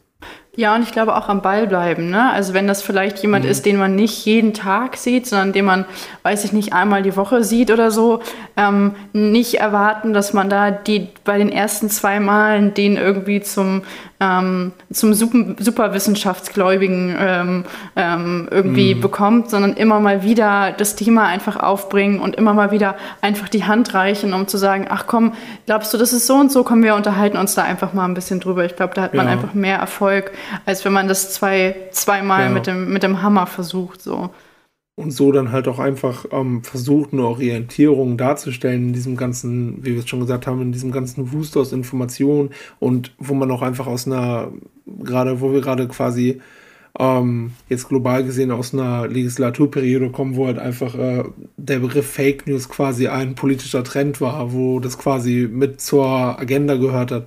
Und da muss man auch erstmal vielleicht jetzt erst gerade wieder also es ist einfach so, dass das einen ganz großen Teil in den letzten Jahren auch einfach eingenommen hat. Und da muss man auch einfach gucken, wie äh, man damit dann umgehen kann. Was mich nochmal interessieren würde, wie ihr das seht. Jetzt haben wir ja vorhin gesagt, okay, das sind Extremsituationen, die natürlich durch die Corona-Pandemie ausgelöst sind und die dazu bewirkt haben, solche Sachen noch eher anzufeuern, die es zwar schon vorher gab, aber die ja nicht so eine mediale Aufmerksamkeit ähm, gehabt haben. Wie seht ihr das denn jetzt unabhängig? Ich will jetzt auch gar keine Zahl sagen, aber wenn jetzt irgendwann wirklich die Pandemie vorbei ist, wenn die Impfungen anschlagen ähm, und und und, ähm, glaubt ihr, das wird so bleiben, dass es immer schnell solche ähm, Erzählungen gibt, die dann in, in den Umlauf gehen? Oder glaubt ihr, ist es wirklich jetzt quasi, wenn die Pandemie durchgestanden ist, auch mit diesem Trend zum Rumschwurbeln vorbei? Puh. Also, eine schwierige Frage. Mein erster Impuls war zu denken, ich glaube, das ist etwas, was wir, was uns begleitet, solange wir bestimmte Strukturen nicht ändern. Das ist ja nicht so, dass wir das jetzt zum ersten Mal erleben. Wir erleben sowas ähnliches, vielleicht in etwas abgeschwächterer Form schon 2015, 16 zur Flüchtlings, ähm, ähm, ähm, ähm jetzt fällt mir das richtige Wort nicht ein. Das zur Flüchtlingswelle ähm, war, das, war das Wort, glaube ich, was ich suchte. Ähm, da haben wir ähnliche Radikalisierung erlebt mit dem Auftreten von Pegida beispielsweise. Ich glaube, dass, wenn ich das zurückführe auf die Unsicherheiten in im, in, dem, in den Leben der Menschen und das sich zusammenschließen, das Sektenverhalten, das sich abgrenzen von anderen, das da oben die, die sind doch schuld. Wenn ich das alles zusammenfasse, dann kann ich das, glaube ich, zurückführen auf bestimmte Unsicherheiten und Ungerechtigkeiten, die in einer bestimmten Schicht, dort wo die Schere immer weiter auseinander geht, ähm, ähm, irgendwie Fuß fassen können. Und solange wir nicht uns darum kümmern, dass es den Menschen besser geht und dass, sag ich mal, wir als Gesellschaft wieder weiter zusammenrücken in eine Mitte, die nicht so polarisiert. Ähm, ich glaube, solange wir das nicht schaffen, werden wir das immer wieder haben bei Extremsituationen, die die Gesellschaft betreffen, dass da genau diese Felder aufkommen und dass genau das passiert, was wir jetzt gerade erleben. Ich würde, glaube ich, noch sehen, dass es schon wahrscheinlich, wenn wir jetzt uns dieses Querdenkerspektrum angucken, ich glaube, dass der rechte Rand dieses Querdenkerspektrums, gerade wenn die mittlerweile angefangen haben, Verschwörungserzählungen aufzunehmen und sich darin vielleicht auch immer weiter und tiefer zu verstricken. Das ist ein bisschen auch das, was wir vorhin hatten, mit tief, wie tief fallen die eigentlich? Was ist da über das mhm. letzte, was ist da über die letzten anderthalb Jahre eigentlich passiert? Ähm, und wie viele andere Verschwörungsnarrative haben die noch, die die weiter erzählen können? Ich glaube, die werden in dieser Bubble einfach nach wie vor bleiben. Daran wird, wenn, wenn, wenn es mit ähm, mhm Corona vorbei ist, dann kommt irgendwas anderes. Das hat man ja bei in, in den USA jetzt auch gesehen. Trump ist weg, so man hat ja so ein bisschen darauf gewartet, was darum, was da irgendwie weiter passiert. Und es ist ja nicht so, dass die Leute sich zurückziehen. Ich glaube schon, dass es den den den Querdenker-Teil, der noch am weitesten in der Mitte steht, dass der irgendwie so verplätschern wird quasi, dass der mhm. irgendwie so mh, mm, vielleicht noch die ein oder andere schräge Äußerung treffen wird, ähm, aber dann vielleicht auch zum Status quo oder zum, wie es vorher war, relativ fix wieder zurückgeht. Ja. Wäre also, auf jeden Fall wünschenswert. Das kann ich mir auch vorstellen. Ähm, ich glaube aber, wenn dann halt wieder so eine, ähm, ja, irgendeine, sag ich mal, wie soll ich es am besten ausdrücken? Ich, ich sag mal, kompetenzangreifende ähm, oder Selbstwertgefühl angreifende Situation entsteht, dass diese Menschen auch da wieder reinrutschen, solange wir es nicht schaffen, diesen Menschen ähm, mehr Halt zu geben, einfach. Weil was ist denn, also es, es, tritt eine Unsicherheit auf. Und dann haben die Menschen meiner Meinung nach, und das haben auch ähm, bestimmte ähm, Studien gezeigt, zwei Optionen. Entweder sie können mit einer Unsicherheit so umgehen, dass sie das als Bereicherung für ihr Leben feststellen oder als, sag ich mal, als Möglichkeit wahrnehmen, ihr, ihr Leben vielleicht umzustellen und daran zu wachsen. Oder Sie sehen es als fundamentale Bedrohung ihres Lebens an und versuchen dieses Selbstwertgefühl mit allem, was sie kriegen können, festzuhalten. Und allem, was äh, sie kriegen können, könnte zum Beispiel eine Radikalisierung oder eine, eine, eine Verschwörungserzählung sein, um diesen Halt zu bekommen. Und solange wir es nicht schaffen, den Menschen diese, diese, sage ich mal, diese Kompetenz an die Hand zu geben, dass sie mit Unsicherheiten umgehen können, werden wir, glaube ich, immer wieder die das Phänomen haben, dass immer mehr Menschen in diese Polarisierung reinfallen.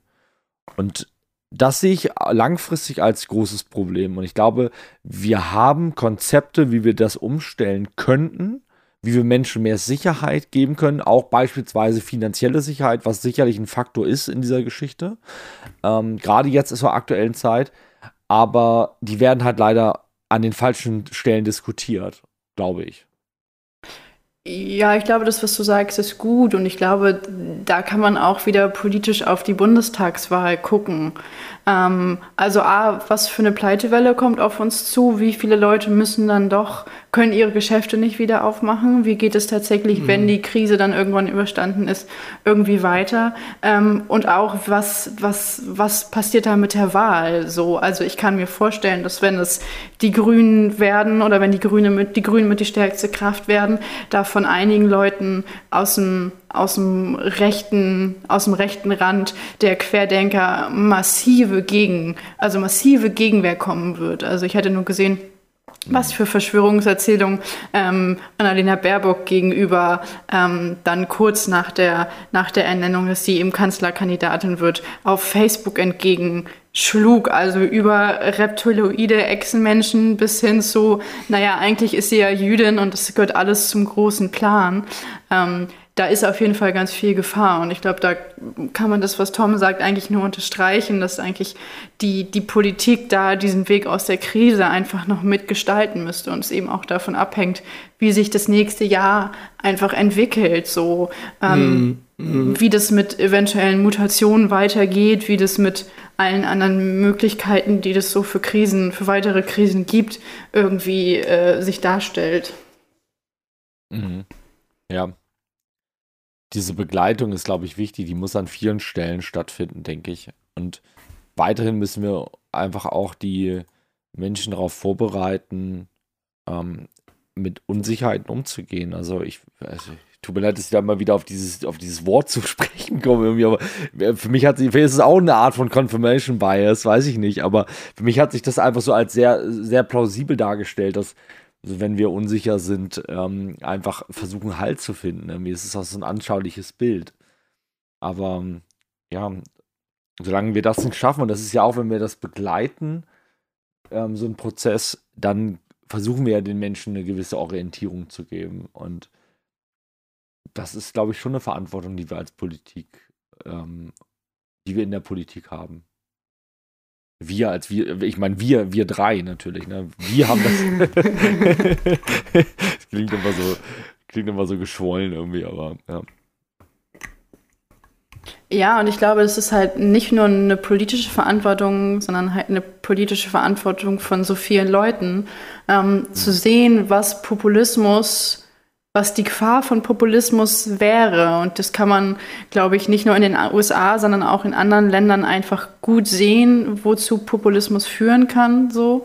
Ähm, mhm. Und ich glaube, das ist in vielen Bereichen, also sei es unsere Kommunikation untereinander, sei es die Kommunikation, wie wir uns im, im Internet bewegen, sei es aber auch mhm. äh, verschiedene Medienhäuser, wie die denn Themen angehen. Ähm, da müsste man eigentlich halt was tun. Ich glaube, das würde man nur gesamtgesellschaftlich machen. Das müsste, glaube ich, äh, zu Beginn von der Politik passieren und dann müsste man quasi diesen, ja, wir halten den demokratischen Diskurs, Diskurs hoch und gucken, dass wir nicht abrutschen in diese krasse Polarisierung und in diese krasse Schere. Ähm, es wäre, glaube ich, auch eine, eine, gesellschaftliche Aufgabe. Aber wie man das macht, ja, das ist eine sehr gute Frage. Ähm, und, und gleichzeitig erleben wir ja auch ein großes Misstrauen in der Politik oder der, gegen, der Politik gegenüber. Ich meine, wie geht man mhm. denn mit so Vorwürfen, Vorwürfen um, ähm, wie beispielsweise, dass, äh, die, dass das eine riesen Lobbyarbeit ist, die gerade stattfindet mit den Maßnahmen?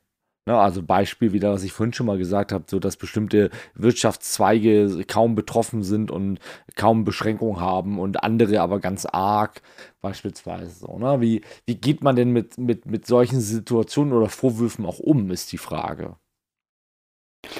Ja, also es gibt halt meine persönliche, persönliche Ansicht so und das sprengt, glaube ich, auch ein bisschen den Rahmen, wenn wir jetzt heute Abend noch Kapitalismuskritik durchdiskutieren wollen. Ähm, deswegen würde ich das nur mal hier an der Folge. Seite stehen lassen, ja. äh, sagen, naja, das ist auch ein bisschen, das Problem heißt Kapitalismus, aber das ist auch ein bisschen zu kurz und ähm, wäre, glaube ich, auch, also wie gesagt, würde den Rahmen sprengen. Ähm, ich glaube, ein Stück weit gibt es das also ich glaube, natürlich gibt es Lobbyismus, ne? So, also mhm. das ist halt ein Problem. Aber ich würde schon auch mal davon ausgehen, dass all diese Menschen uns nichts Böses wollen. Also, und das ist auch ein Glauben, bei dem ich erstmal bleiben würde, auch wenn das für mich manchmal nicht ganz verständlich ist, glaube ich schon, dass eine Angela Merkel diese Entscheidung trifft, nicht weil sie Bock hat, uns alle zu versklaven, sondern weil sie halt in dem Moment denkt, dass das die richtige Entscheidung, was heißt in dem Moment, die trifft ihre Entscheidung auch länger geplant, aber ähm, weil sie das für die richtige Idee hält und ich finde, mhm. das kann man ihr auch noch mal zugute halten. Ähm, Gerade im letzten Jahr hat die einfach auch an vielen Stellen gute Sachen gemacht. So, das mhm. finde ich schon. Und dieses Misstrauen in Politikerinnen und Politiker ist, glaube ich, ja in ganz vielen Verschwörungserzählungen auch so das Ding, wo ich immer denke, ja, aber was, also die sind ja nicht, die sind ja nicht da, um dich zu versklaven oder um dir das Leben schwer zu machen. Und das finde ich auch in diesen, ähm, in diesen, bei diesen Corona-Maßnahmen so schräg, wo ich denke, ja, die demonstrieren gegen die Corona-Maßnahmen. Das kann ich bis zu einem gewissen Punkt verstehen. Ähm, und dann kommt immer, ja, bis die Politiker uns das und das wieder erlauben, wo ich denke, nee, aber es ist ja nicht das, sind ja nicht die Politiker, die dafür sorgen, dass wir gerade nicht auf Konzerte gehen können, sondern das ist halt eine globale Pandemie. Das ist halt Corona und ja. du kannst so viel ja. gegen Corona mhm. demonstrieren, das ist dem halt Schnurzpiepe, sondern das denken, oh geil, Superspreader-Event, hier bin ich. So. Ähm, ja. Das hat ja nichts damit zu tun, dass die Politiker uns das wieder erlauben. Und das finde ich sehr spannend, wie viele Leute sich dann auch so ähm, so gemaßregelt fühlen, wo ich denke, na ja, aber es ist ja mhm. nicht so, dass ich das nicht mache, weil Angela Merkel sagt, mach das mal nicht, sondern weil ich denke, ja, da ist halt ein Virus und das hat schon auch Sinn, ähm, gerade nicht auf Konzerte zu gehen, zum Beispiel. Ja, ja. Ja, schon. Also ich, ich finde es ich find's schwierig. Also ähm, ich meine, das sind ja immer so Argumente, die man halt immer wieder bekommt auch. Ne? Also beispielsweise, dass man als, äh, bis man ganz oben ist, um etwas zu entscheiden als Politiker, dass man bis dahin halt einfach rundgewaschen ist wie ein, wie ein Kieselstein so.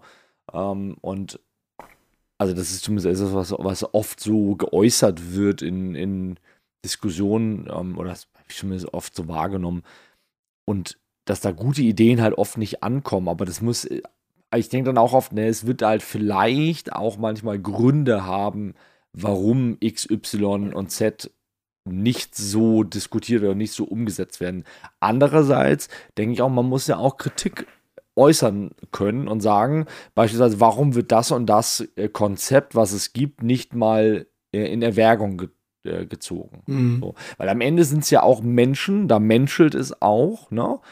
Und man hat ja in bestimmten Sachen, ähm, zum Beispiel gab es doch den, bei der CDU den Massenskandal, wo man dann wieder denkt, okay, das ist natürlich auch wieder Öl ins Feuer für die Menschen, die halt da sowieso kritisch sind. Ja. Das ist echt, und ja, und, und manchmal, und da steht man dann natürlich auch, sag ich mal, als jemand, der vielleicht differenziert drauf schaut und sagt, ja, da fällt mir auch nichts mehr zu ein, ne? Also, man, es gibt so, ich weiß nicht, ob es euch manchmal ausgeht, aber ich habe manchmal schon das Gefühl, dass ich, ich denke, ja, also, hätte ich jetzt auch nicht gedacht, dass das wird so kommen, ne? Irgendwie. Also. Das hatte ich ganz, ganz doll mit diesem Lockdown Light letzten Herbst. Bis dahin war mhm. ich echt überzeugt von, ey, die haben echt gute Entscheidungen getroffen. Der, der, der Lockdown im, im März, obwohl ist es ja auch gar kein Lockdown, weil, aber ist auch egal. Ähm, so, dass wir, dass es im März ja extrem gut geklappt hat. Und eigentlich haben wir dann von Oktober bis Weihnachten gefühlt so rumgedümpelt, weil anscheinend ja. niemand so richtig eine Entscheidung treffen wollte. Ich weiß es nicht so richtig, warum nicht. Wo ich auch dachte, okay, jetzt hatte ich mich aber, und das war auch so schwer für mich, weil ich dachte, jetzt hatte ich mich schon so angefreundet mit den Entscheidungen von Frau Merkel und es ist so cool und es läuft so gut. Und dann passiert das ja. und ich denke, ja, scheiße, jetzt muss ich meine Meinung echt nochmal überdenken. Ja, hm, was mache ich denn jetzt so? Ich habe auch das Gefühl, das war so ein richtiger Wendepunkt. Also ich, mir ist es wirklich fast genauso ergangen. Also ich war mit allen Sachen irgendwie einigermaßen einverstanden und dachte auch bei vielen Sachen, hey, das machen die sogar besser, als ich erwartet hätte. So, das funktioniert viel. So, ich meine, man muss auch einfach nochmal sehen, das ist ja nicht nur für uns eine Extremsituation. Das ist für die Menschen genauso eine Extremsituation, die wahrscheinlich noch nie so eine Krise durchgemacht haben in ihrer politischen Laufbahn. Ähm, und dass das für die überfordernd ist und die am Ende auch noch eine Familie haben oder auch nicht und auch noch Privates sozusagen haben, will ich damit sagen, ähm, dass die auch manchmal vielleicht auch einfach mit gewissen Sachen erstmal überfordert sind und auch Sachen erstmal ähm, aus ähm, checken müssen, wie das am besten funktioniert. Das ist da fehlt einem oft so das Verständnis für. Und ich dachte dann, okay, aber ganz ehrlich, ich, es läuft besser als gedacht. So, ich war wirklich zufrieden. Und dann kam dieser Lockdown Light und da ging das schon, ich weiß noch, da haben Tom und ich auch im Podcast drüber geredet, da ging das schon so ein bisschen los, dadurch, dass ich da ja von auch mit betroffen bin, ne, wegen Gastro, dachte ich mir dann auch, hm, okay, aber irgendwie ist es jetzt komisch, ne? Und dann diese kritischen Stimmen, die dann so ein bisschen lauter wurden, aus diesem Lager sozusagen, von wegen, ey, wir haben jetzt alles gemacht, um unsere Läden Corona-konform zu bekommen und zum Dank sozusagen macht die sie uns zu. Mhm. So, da dachte ich, hä, Moment mal, aber das ist angebrachte Kritik, das kann man auch blöd finden, finde ich. Und das kann man auch sagen, dass man das blöd findet. Und dann hat sich das immer mehr so gezogen. Und dann kamen auch immer mehr Sachen dazu, wo ich dachte, okay, das ist auch wieder so ein kleiner Fehler. Hm, das kann ich auch nicht nachvollziehen. Wo kommt diese Entscheidung her? Ja. Hm, hä, wieso, wieso sagt äh, Herr Lauterbach, die Mutante kommt in zwei Wochen und die machen Lockerung? Wieso kann man zum Friseur gehen? Was passiert hier gerade so? Und ähm, das wurde dann immer mehr, dass, ähm, wo ich einfach das Gefühl hatte, dass durch gewisse Abzweigungen und Entscheidungen auch immer mehr sachliche Kritiker sozusagen fast schon in diese Richtung gedrängt wurden, sich auf eine Querdenker-Demo zu stellen und zu sagen, das läuft ja alles gerade super schief. So.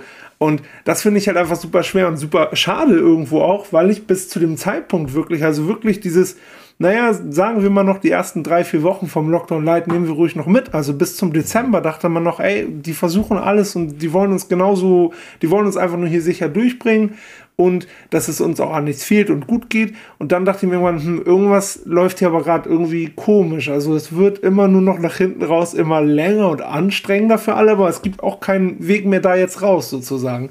Es ist eine super fordernde Situation halt für alle Beteiligten einfach. Und es ist ja super spannend, dass du diesen, diesen Prozess in dir gerade erzählst, weil das wäre ja theoretisch auch was, was ein querdenkender Mensch durchmachen müsste, um aus diesem Querdenken-Ding wieder rauszukommen.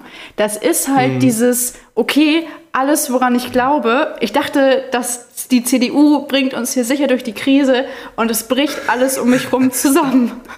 Aber das, habe ich das so gesagt? nee, hast du nicht, aber ich habe das jetzt daraus gemacht. Wie, ich will es nur kurz verkürzen. So, ähm, das bricht halt zusammen und du musst dich, du bist ja. auf einmal wie ein, wie ein kleiner Schwimmer in einem großen Meer weil alles, woran du das letzte Dreivierteljahr in der Krise geglaubt hast, ist auf einmal nicht mehr so richtig da und dir schwimmen halt mhm. halt so die Argumente weg. Und du musst es dann halt in dem Moment schaffen zu sagen, ja, okay, ich halte das kurz aus, dass ich hier alleine auf hoher See bin und ähm, schwimme aber irgendwie weiter und gucke einfach, was kommt und bilde mir halt, baue mir irgendwie mein neues Floß zusammen, was meine Meinung ist. Mhm. So. Ja, genau. Und das ist ja genau wieder der Ansatzpunkt, wo ich sage, wir müssen den Menschen die Kompetenz dazu geben, dass sie das können, dass sie das Floß bauen können. So in unsicherer Flut, dass sie das hinkriegen, noch nebenbei eben das hinzuzimmern. Ja. So. Aber da fehlt es ja auch Menschen, also da fehlt es an ganz vielen Sachen. Also da könnte ich jetzt auch anfangen, mit Bildungs, äh, das Bildungssystem zu kritisieren, bis überhin von ähm, Sozialabsicherung, ähm, dass man das kritisieren kann, wie das funktioniert in der aktuellen Lage. Aber das ist ja auch gar nicht unser Thema eigentlich. Aber das, da merkt man vielleicht mal wieder, wie komplex diese Probleme sind, die wir jetzt als ähm, Symptome sehen. Ne? Und mhm. die Ursachen sind, glaube ich, schon in, ähm, in, in unserer Gesellschaft verankert und so, wie wir in den letzten ähm, 20, 30, 40, was weiß ich, wie viele Jahren zusammengelebt haben. Ähnlicher wie so Themen wie Klimawandel beispielsweise. Auch mhm einfach Probleme, die wir da sehen, oder Symptome, wir sehen die Symptome und die Ursachen, die Probleme, die dahinter stecken, sind unglaublich tiefgehend. So, und die müssten wir eigentlich auf eine ganz andere Art und Weise ähm, besprechen. Ja. Schön.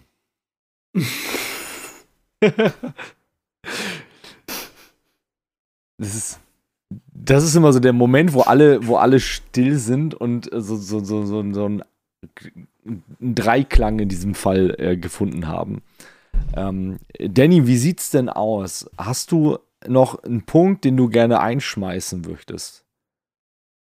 Jein. Also ich hätte, guck mal, wir sind jetzt, wir sind jetzt bei 2 Minuten 6. Also ich würde schon gerne über QAnon reden, ne? Aber dann ziehen wir das Ding hier auf dreieinhalb Stunden hoch. Ich glaube, das ist fast zu heftig. Ähm, aber das finde ich ein ganz faszinierendes Thema irgendwo, also erschreckend faszinierend, weil das einfach gefühlt, ähm, ich singe ja sehr gerne von äh, Miley Cyrus, Hannah Montana, The Best of Both Worlds und das ist quasi das in Verschwörungserzählung. Da ist alles drin. Die haben sich einfach alles gekramt, was es gibt, was absurd ist und gesagt, das ist unser Ding. Und ähm, ja, aber wie gesagt, ich glaube, das, das würde jetzt wirklich auch endgültig den Rahmen sprengen. Es sei denn, ihr sagt jetzt, das okay. Also es ist Corona, ich habe nicht so viel vor heute Abend.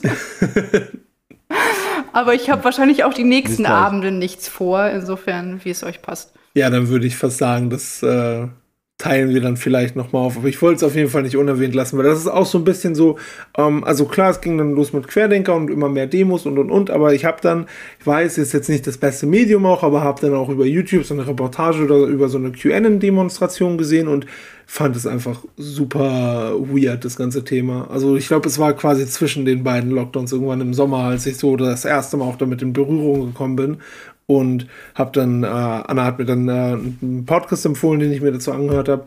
Ähm, das können wir ja schon mal nebenbei sagen. Ich glaube, ich werde das in Absprache auch mit Anna machen. Wir werden auch äh, in den Show Notes, also quasi bei Spotify, nochmal irgendwie ein oder zwei weiterführende Artikel oder ähm, YouTube-Videos etc. pp. für euch verlinken, falls ihr zu gewissen, also werden wir uns zwei, drei Sachen wahrscheinlich einfach aussuchen, falls ihr euch dann noch mal ein bisschen darüber hinaus bilden wolltet oder einfach mal wissen wollt, wo wir unsere Ansichten sozusagen herhaben, das würden wir auf jeden Fall machen, damit da noch mal ein bisschen so eine äh, wissenschaftlichere ähm, ja, Informationslage hergestellt wird, sozusagen. Mhm. Total.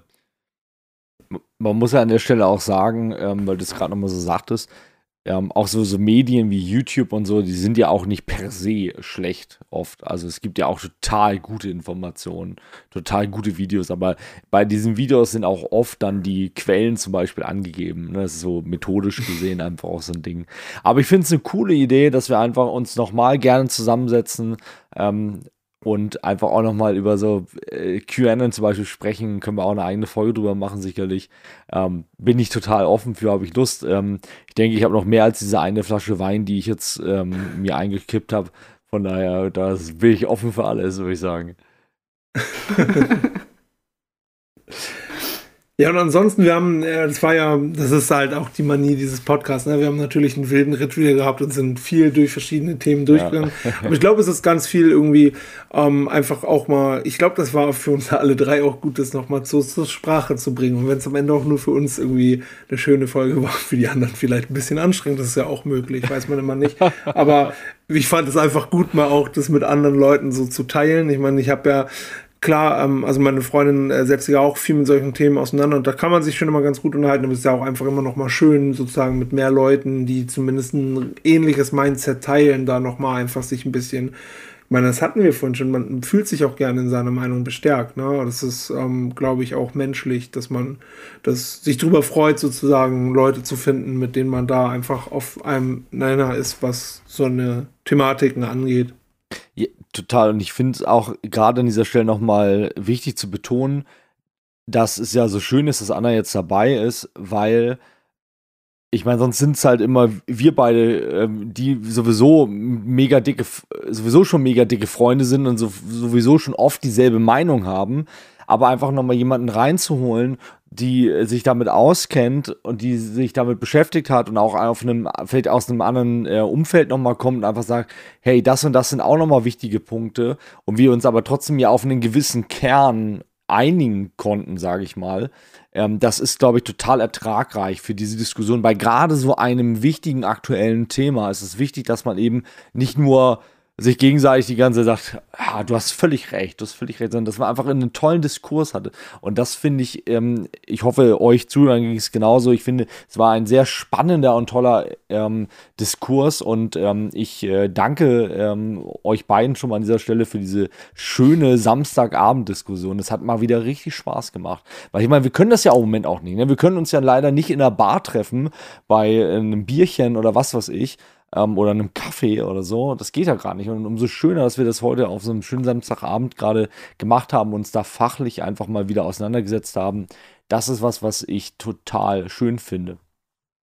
Ja, und was natürlich auch, finde ich, an diesen Medien so toll ist. Ne? Also ich habe das jetzt das letzte Jahr auch erlebt, wie wie nah man Leuten auch so sein kann und wie nah Freundschaft auch über Computer funktionieren kann. Ne? Also mhm. mit ganz vielen Leuten, mit denen ich mich sonst regelmäßig getroffen hätte, habe ich mich über Computer getroffen und das ist ja auch noch mal toll, so wie viel Kontakt man doch auch über, also auch wenn ich gar keine Lust mehr habe auf Zoom und irgendwie irgendwas, ja, aber es ja, hat ja. schon auch bewiesen, wie viel, ähm, wie viel wert so ein Kontakt ist und dass der Kontakt dann doch auch über so einen so Computer halt gut funktioniert. Auch wenn mir natürlich in der Kneipe sitzen irgendwie lieber wäre.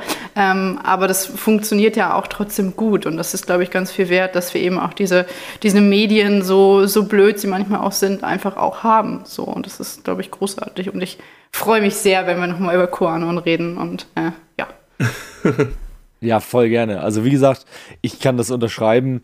Ähm, ich finde es auch beeindruckend, was man tatsächlich mit diesen Medien machen kann. Irgendwie es ist so spannend.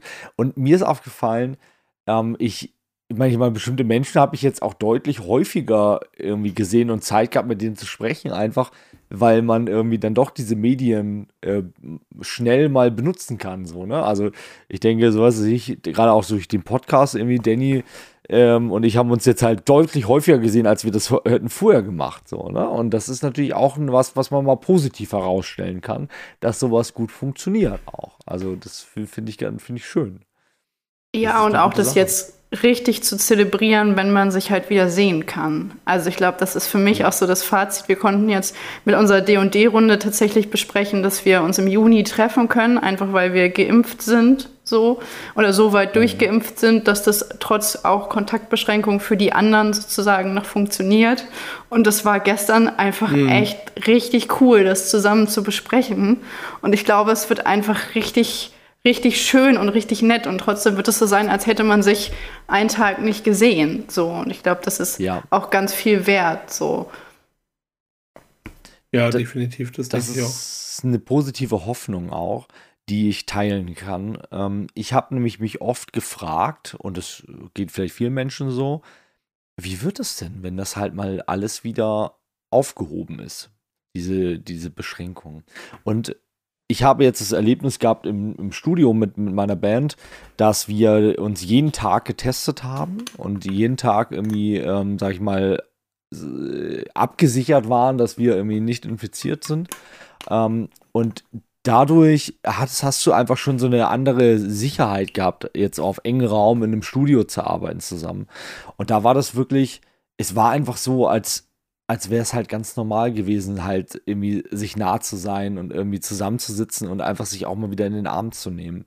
So, ne, das ist, und das muss ich sagen, das ist ein ja. total schönes Gefühl gewesen, dass man irgendwie Kann merkt, ey, jetzt ist, ist, ist, ist es trotzdem, also wenn es möglich ist wieder, ist es auch wieder so. Und das finde ich äh, echt schön. Ja, das kann ich verstehen. Ich hatte das gestern, ich habe mich gestern Morgen testen lassen und bin dann, habe mich mit meiner Nichte getroffen, um der ein bisschen Kram zu erklären und zu helfen, Schulsachen und so. Und wir waren äh, kurz im äh, Einkaufscenter und ich habe äh, zufällig den äh, lieben Lasse, Lasse, ich küsse dein Auge, getroffen.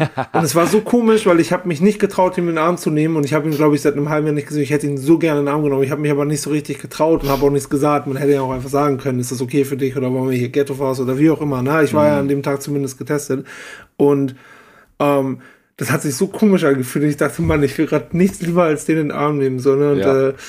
Naja, na, ich hatte dann einen Sub, das war auch in Ordnung. Ne? Gestern war Freitag, gab es äh, guten Sub des Tages, aber ähm, ich hätte den auch gerne in den Arm genommen. Ja. Und ich, das ist ja das, was ich am meisten vermisse. Ich vermisse gar nicht so eine spezielle ähm, Tätigkeit, also dass ich jetzt sage, wenn Corona morgen vorbei ist, will ich unbedingt als erstes auf ein Festival fahren oder als erstes auf ein Konzert oder in Urlaub oder was weiß ich was. Ich vermisse halt einfach so locker zu lassen. Also einfach mal einen Tag, ne, hier auch mit Anna zum Beispiel, dass man sagt, man trifft sich in Altona, geht da einen Kaffee trinken, dann irgendwie noch ja, lass doch, Kino hat doch offen, lass doch mal ins Kino gehen oder ja. sowas. Ja, ne? ja. Klar, Kino, Film, ihr wisst, das ist bei mir immer die erste Option, aber naja. Ähm, also dieses einfach so loslassen würde ich gerne einfach mal wieder. Und darauf freue ich mich, glaube ich, am meisten. Das ist doch jetzt schön, dass man mit was Versöhnlichem endet. Nachdem wir fast zwei Stunden hier nur ins Mikro rumgepöbelt und entsetzt waren. Und ich finde, so schlimm war es aber ja eigentlich gar nicht. Ne? Also ich finde, das ist schon auf einem guten Weg auch kommuniziert gewesen. Und ich glaube auch, wir haben auch nicht zu viele Leute beleidigt oder so. Ich glaube, es war in Ordnung. es Aber ist halt immer so ein Ding, ne? Das ist bei mir auch der, ähm, der erste Impuls ist auch immer dann irgendwie, oh Mann, wie kann man so dumm sein oder sowas. Ne? Aber das führt ja halt auch in dem Fall zu nichts. Und dann ist es einfacher, erstmal den Dialog zu suchen und wenn man dann merkt, okay, da ist nichts zu holen, dann kann man das halt auch abhaken, so. Aber immer gleich draufhauen bringt halt auch leider nicht so viel. Ja. Nee, man. Danny, wie sieht. Man reduziert damit ruhig. einfach die Komplexität dann wieder, ne? Das ist ja dieses Thema, was wir Mhm. dann heute Abend auch ein paar Mal schon hatten. Ja. Danny, wie sieht's aus? Enden wir traditionell? Wir enden traditionell. Ja. gut. Ich habe jetzt aus, das kann ich ja nochmal für die Hörer sagen, äh, aus, aus Platzgründen einfach haben wir heute Toms philosophische Frage der Woche für Dummies. Ich vergesse jedes Mal, wie die Kategorie heißt. Entschuldigung, okay. dass ich auch nebenbei so rumkrame.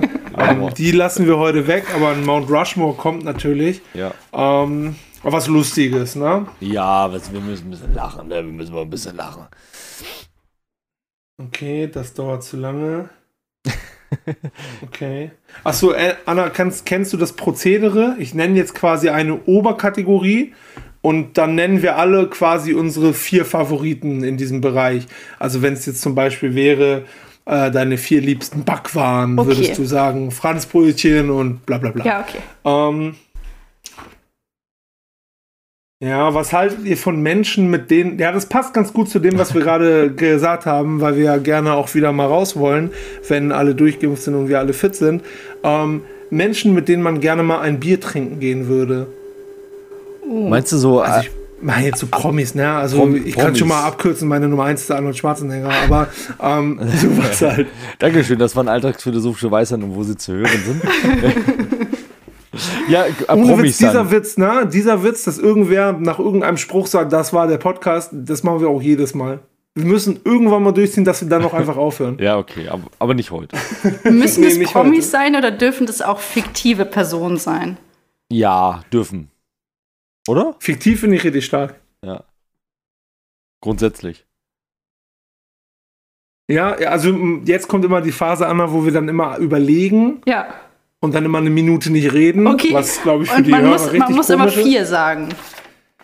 Ja, Ja. im besten Ja. Falle. Also wir sind ja äh, Altersphilosophen und wir sind lockere Typen. Also wenn du jetzt sagst, ah, ich kann die letzten beiden, ich kann mich nicht entscheiden, ich muss fünf sagen, dann ist das hier in Ordnung an dieser Stelle. Genau. Das ist ja Okay. das Schöne hier. Ja. Kann dann nur passieren, dass ich es einfach in der Postproduktion einfach rausschneide. Äh, w- aber, nee, nee, Quatsch. Das ist okay. Aber und das Wichtige ist, und es, ist, es muss keine Rangliste sein. Es muss nicht Platz 1 ist der wichtigste oder die Okay. wichtigste, sondern es ist egal. Das ist egal. Okay. Weil Mount Rushmore, die sind ja auch alle nebeneinander. Ja, aber das haben wir uns schon mal gefragt. Diese Präsidenten, ist das halt welchen, die ja zu der Zeit am coolsten fanden? Weil es sind ja nicht die ersten vier, glaube ich. Wir haben das damals Keine nachgeguckt. Ahnung. Ähm, da gibt es irgendeine, irgendein System hatten die da. Hm.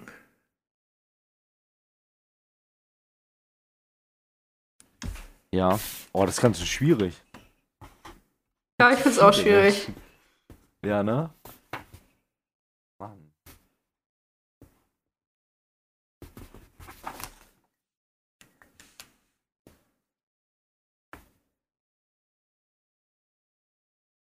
Es ist immer so.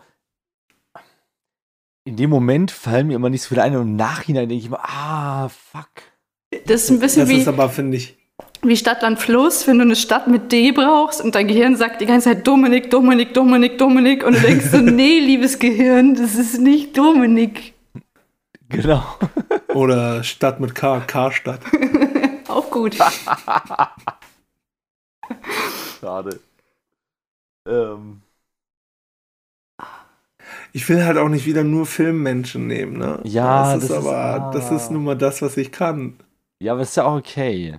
Mach ruhig. Bier trinken gehen, ne? Oder einen Kaffee trinken gehen. Ja, äh, muss nicht Kaffee, also kann auch ein Kaffee sein. Heiß- und Kaltgetränke. Wobei ich finde, kennt ihr das also, ähm, dass wenn man sich so mit Leuten verabredet, dass man ganz oft einfach schreibt, äh, lass mal ein Bier trinken gehen, obwohl man weiß, beide werden einen O-Saft trinken oder sowas oder einen anderen Saft. Ja, auf jeden Ja. Fall. Aber man schreibt dann einfach so ein Bier trinken gehen, weil das halt so eine Gesellschaftsform schon ist irgendwie. Ja, das stimmt. Für mich. Also ich weiß, was gemeint ist, wenn mir jemand schreibt, lass mal ein Bier trinken gehen. Mhm. Das wäre auch anstrengend, wenn jemand immer eine Getränkekarte aufzählen würde. Ja, wir könnten ja das, das und das und das trinken gehen. Wollen wir? So, ja. Gerne. Ja. Jederzeit. Seid ihr schon fertig? jetzt? Ich bin Ich bin bei fertig. zwei gerade. ich habe vier Oh. jetzt. schon zwei. Oh. Vier ist Ja, gut. Äh, Anna ist vier besser gut. als wir, auf jeden Fall. Mann, ey. Vielleicht habe ich aber auch die Grenzen oder die Regeln des Spiels ein bisschen ausgereizt. Das müssen wir gleich mal gucken. Das ist okay. Aber, mm, mal schauen. Ich glaube, ich glaube, das ist. Ah, das klingt komisch, wenn ich das sage. Warum? Jetzt will ich es wissen. naja, ich habe dann auch gedacht, oh, fiktive Figuren ist ganz cool. Und dann dachte ich, oh, das hatten wir neulich bei Schauspielern, dass einem irgendwie doch nur Männer einfallen. Deswegen wollte ich auch eine weibliche Figur dann nehmen. Und dann dachte ich natürlich Hit Girl, aber die ist halt in den Filmen so 14. Ich kann doch nicht mit einer 14-jährigen Bier trinken gehen. Das ist ja richtig asozial irgendwie. Oder? Darf man das? Naja, weißt andererseits du? sind wir unter uns nach zweieinhalb Stunden, also es sei denn, jemand hört klickt eh ans Ende, das hört ne? eh keiner. genau.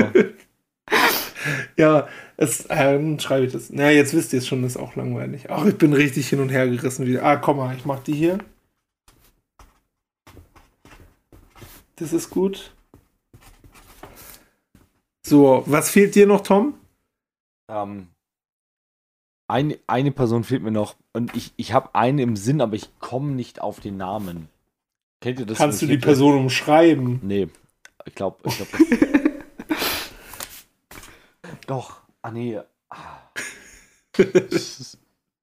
Egal, ich habe ich hab vier. So, die sind nicht die besten, wie immer. Also, das ist eh schon, das ist Tradition, das bei mir. Einem fallen gleich wieder Sachen ein, die oh, man viel besser gefunden ja, hätte. Mann. wir machen es, äh, ich würde jetzt einfach mal sagen, dass ich anfange, weil ich quasi meine erste Person schon genannt habe. Ganz einfach, Arnold Schwarzenegger auf seiner Ranch. Er hat Esel als Haustiere. Wir würden da schön sitzen, Bier trinken, Zigarren rauchen. Und das wäre einfach gut. Er ist der größte Actionheld für mich und Arnie, wenn du das hier hörst, Finde ich cool. Geil. Anna, du darfst. Ja, ich hätte ähm, als erstes und das gleich meine, meine Regelausreizung, ich würde sehr gerne mit meinem Hund Anton mal ein Bier trinken. Es wäre so schön. Also er liegt jetzt hier gerade auf dem Sofa und guckt mich verträumt an, weil ich seinen Namen gesagt habe. Aber wenn er halt fähig wäre, ein Bier trinken zu gehen, auch dieses Gespräch zu führen, es würde mich sehr interessieren, was er zu sagen hat. Deswegen mit Anton würde ich sehr gerne mal ein Bier trinken gehen. Das sind genau die Antworten, die wir eigentlich für sowas wollen. Genau so muss es sein. Und ich würde mitkommen, wenn ich darf. Selbstverständlich. Geil. ich habe als erstes gleich aufgeschrieben den größten, für mich größten Gitarristen, den es gibt ähm, und einer der interessantesten und sympathischen Menschen ähm, im, im prominenten Bereich. Äh, das ist natürlich Brian May äh, Brian May von der besten Band der Welt, Queen. Ähm, ich glaube, dass man, ich glaube, der hätte einfach so viele interessante Sachen zu erzählen, dass ich dem unglaublich gern zuhören würde. Ähm, abgesehen davon, dass er einfach eine Legende ist. Kann ich voll verstehen. Kann ich sehr teilen. Wir kommen zu meinem zweiten Pick. Das ist auch eine Legende und natürlich auf dem Sektor des Films. Und ich höre. Ähm, ich weiß jetzt nicht, wie ich das sage, ohne dass es komisch klingt, aber ich bin ja früher sehr gerne auch an der Uni, so im Sommer einfach straight immer barfuß gelaufen. Und ich glaube, das ist eine Person, die sich da sehr drüber freuen würde, denn ich würde gerne ein Bier trinken mit Quentin Tarantino und für einen Abend in diesen Kopf reingucken und mal so mich mit dem austauschen. Und ja, ich wäre barfuß das ganze Gespräch über. Mein nächster Punkt wäre der Gott Imperator der Menschheit aus Warhammer, ähm, weil es mich sehr interessieren würde, was der zu sagen Geil. hätte. Geil! Wie gut ist das denn? Bester Man hat Pick auch überhaupt. Toms Augen so aufblitzen sehen. Ich hatte schon bei den, beim, beim Gott Imperator und dachte ich, okay, wer weiß, was sie vielleicht einfach nur als Term benutzt. Aber nein, großartig. Ich liebe Warhammer. Äh, Sollte es dazu kommen, sage ich dir Bescheid, dann äh, kannst du gerne mitkommen. Danke, danke. Wir wissen nicht, wahrscheinlich ist er unter uns, du weißt es. Man wahrscheinlich weiß es ist er unter uns. Er hat sich, zieht die äh, Fäden im Hintergrund. Das passt so schön zur Folge. ähm, okay, an der Stelle liebe Grüße an beim, ähm, äh, beim Imperator Nichts Neues, ein wunderbarer Warhammer 40k Podcast. Ähm, okay, dann, ey, bei mir ist der nächste Pick ähm, ein Philosoph, natürlich ein Philosoph, den ich tatsächlich mal am Bahnhof morgens um sieben getroffen habe. Ich habe mich aber nicht getraut, ihn anzusprechen, obwohl meine Frau gesagt hat, spreche ihn noch an. Aber es war so früh am Morgen und es war mir so unangenehm, ihn dann anzusprechen. Aber ich bin ein großer Fan von ihm tatsächlich. Und im Nachhinein bin ich sehr traurig, dass ich es nicht gemacht habe. Ähm, und zwar Richard David Brecht, weil ich glaube, das ist ein unglaublich interessanter Gesprächspartner. Auch wenn ich, glaube ich, intellektuell 20 Stufen unter dem stehe. Aber ich glaube, das ist einfach, also ich, ich würde einfach gern mal wissen, ähm, wie das so ist, wenn man mit dem mal einfach im Zwiegespräch steht und einfach mal mit dem spricht. Ja, ist auch auf jeden Fall ein sehr interessanter Pick, finde ich. Aber voll lustig, dass du sozusagen, also ja, gut, morgens um sieben hat man da die Gelegenheit, ein Bier zu trinken, aber du hättest für einen Kaffee vielleicht die Chance gehabt. Lustig, ja. dass du überhaupt so in der Nähe schon mal warst, sozusagen. Weißt du, was ich meine? Ja, das war ein Ham am Hamburger Hauptbahnhof. Also, der stand wirklich so zwei Meter von mir weg und ich, aber ich habe mich nicht getraut einfach. Ja. Voll merkwürdig. Ja, man ja. ist dann auch manchmal so ein bisschen, ich kenne das, wenn im Kino dann so prominente Leute sind, gut, das sind jetzt auch nicht immer unbedingt Leute, mit denen ich auch chillen wollen würde, aber ähm, man kennt das, dass man einfach irgendwie so ein anderes Gefühl dazu hat, so ein bisschen, ne? weil man will die halt auch nicht nerven, weil die sind, ja, sind da auch ja. privat und äh, was weiß ich, morgens um sieben, Jahre vielleicht gerade später noch irgendwie, ja, da weiß ich ja nicht, was in seinem Kopf gerade los war und dann ist es auch okay, dass er da keinen Bock hat mit Fans zu reden. Weiß ja. nicht, haben solche Leute Fans so? Anscheinend, ja, Tom ist ja ein Fan. ja, ja einer. ja, schon. Schon irgendwie.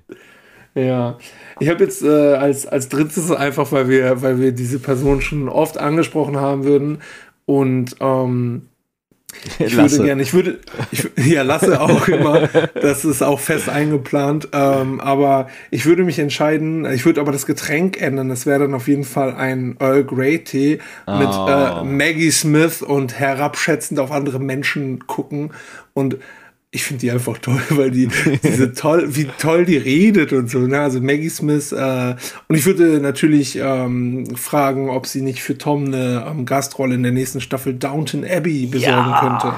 Geil.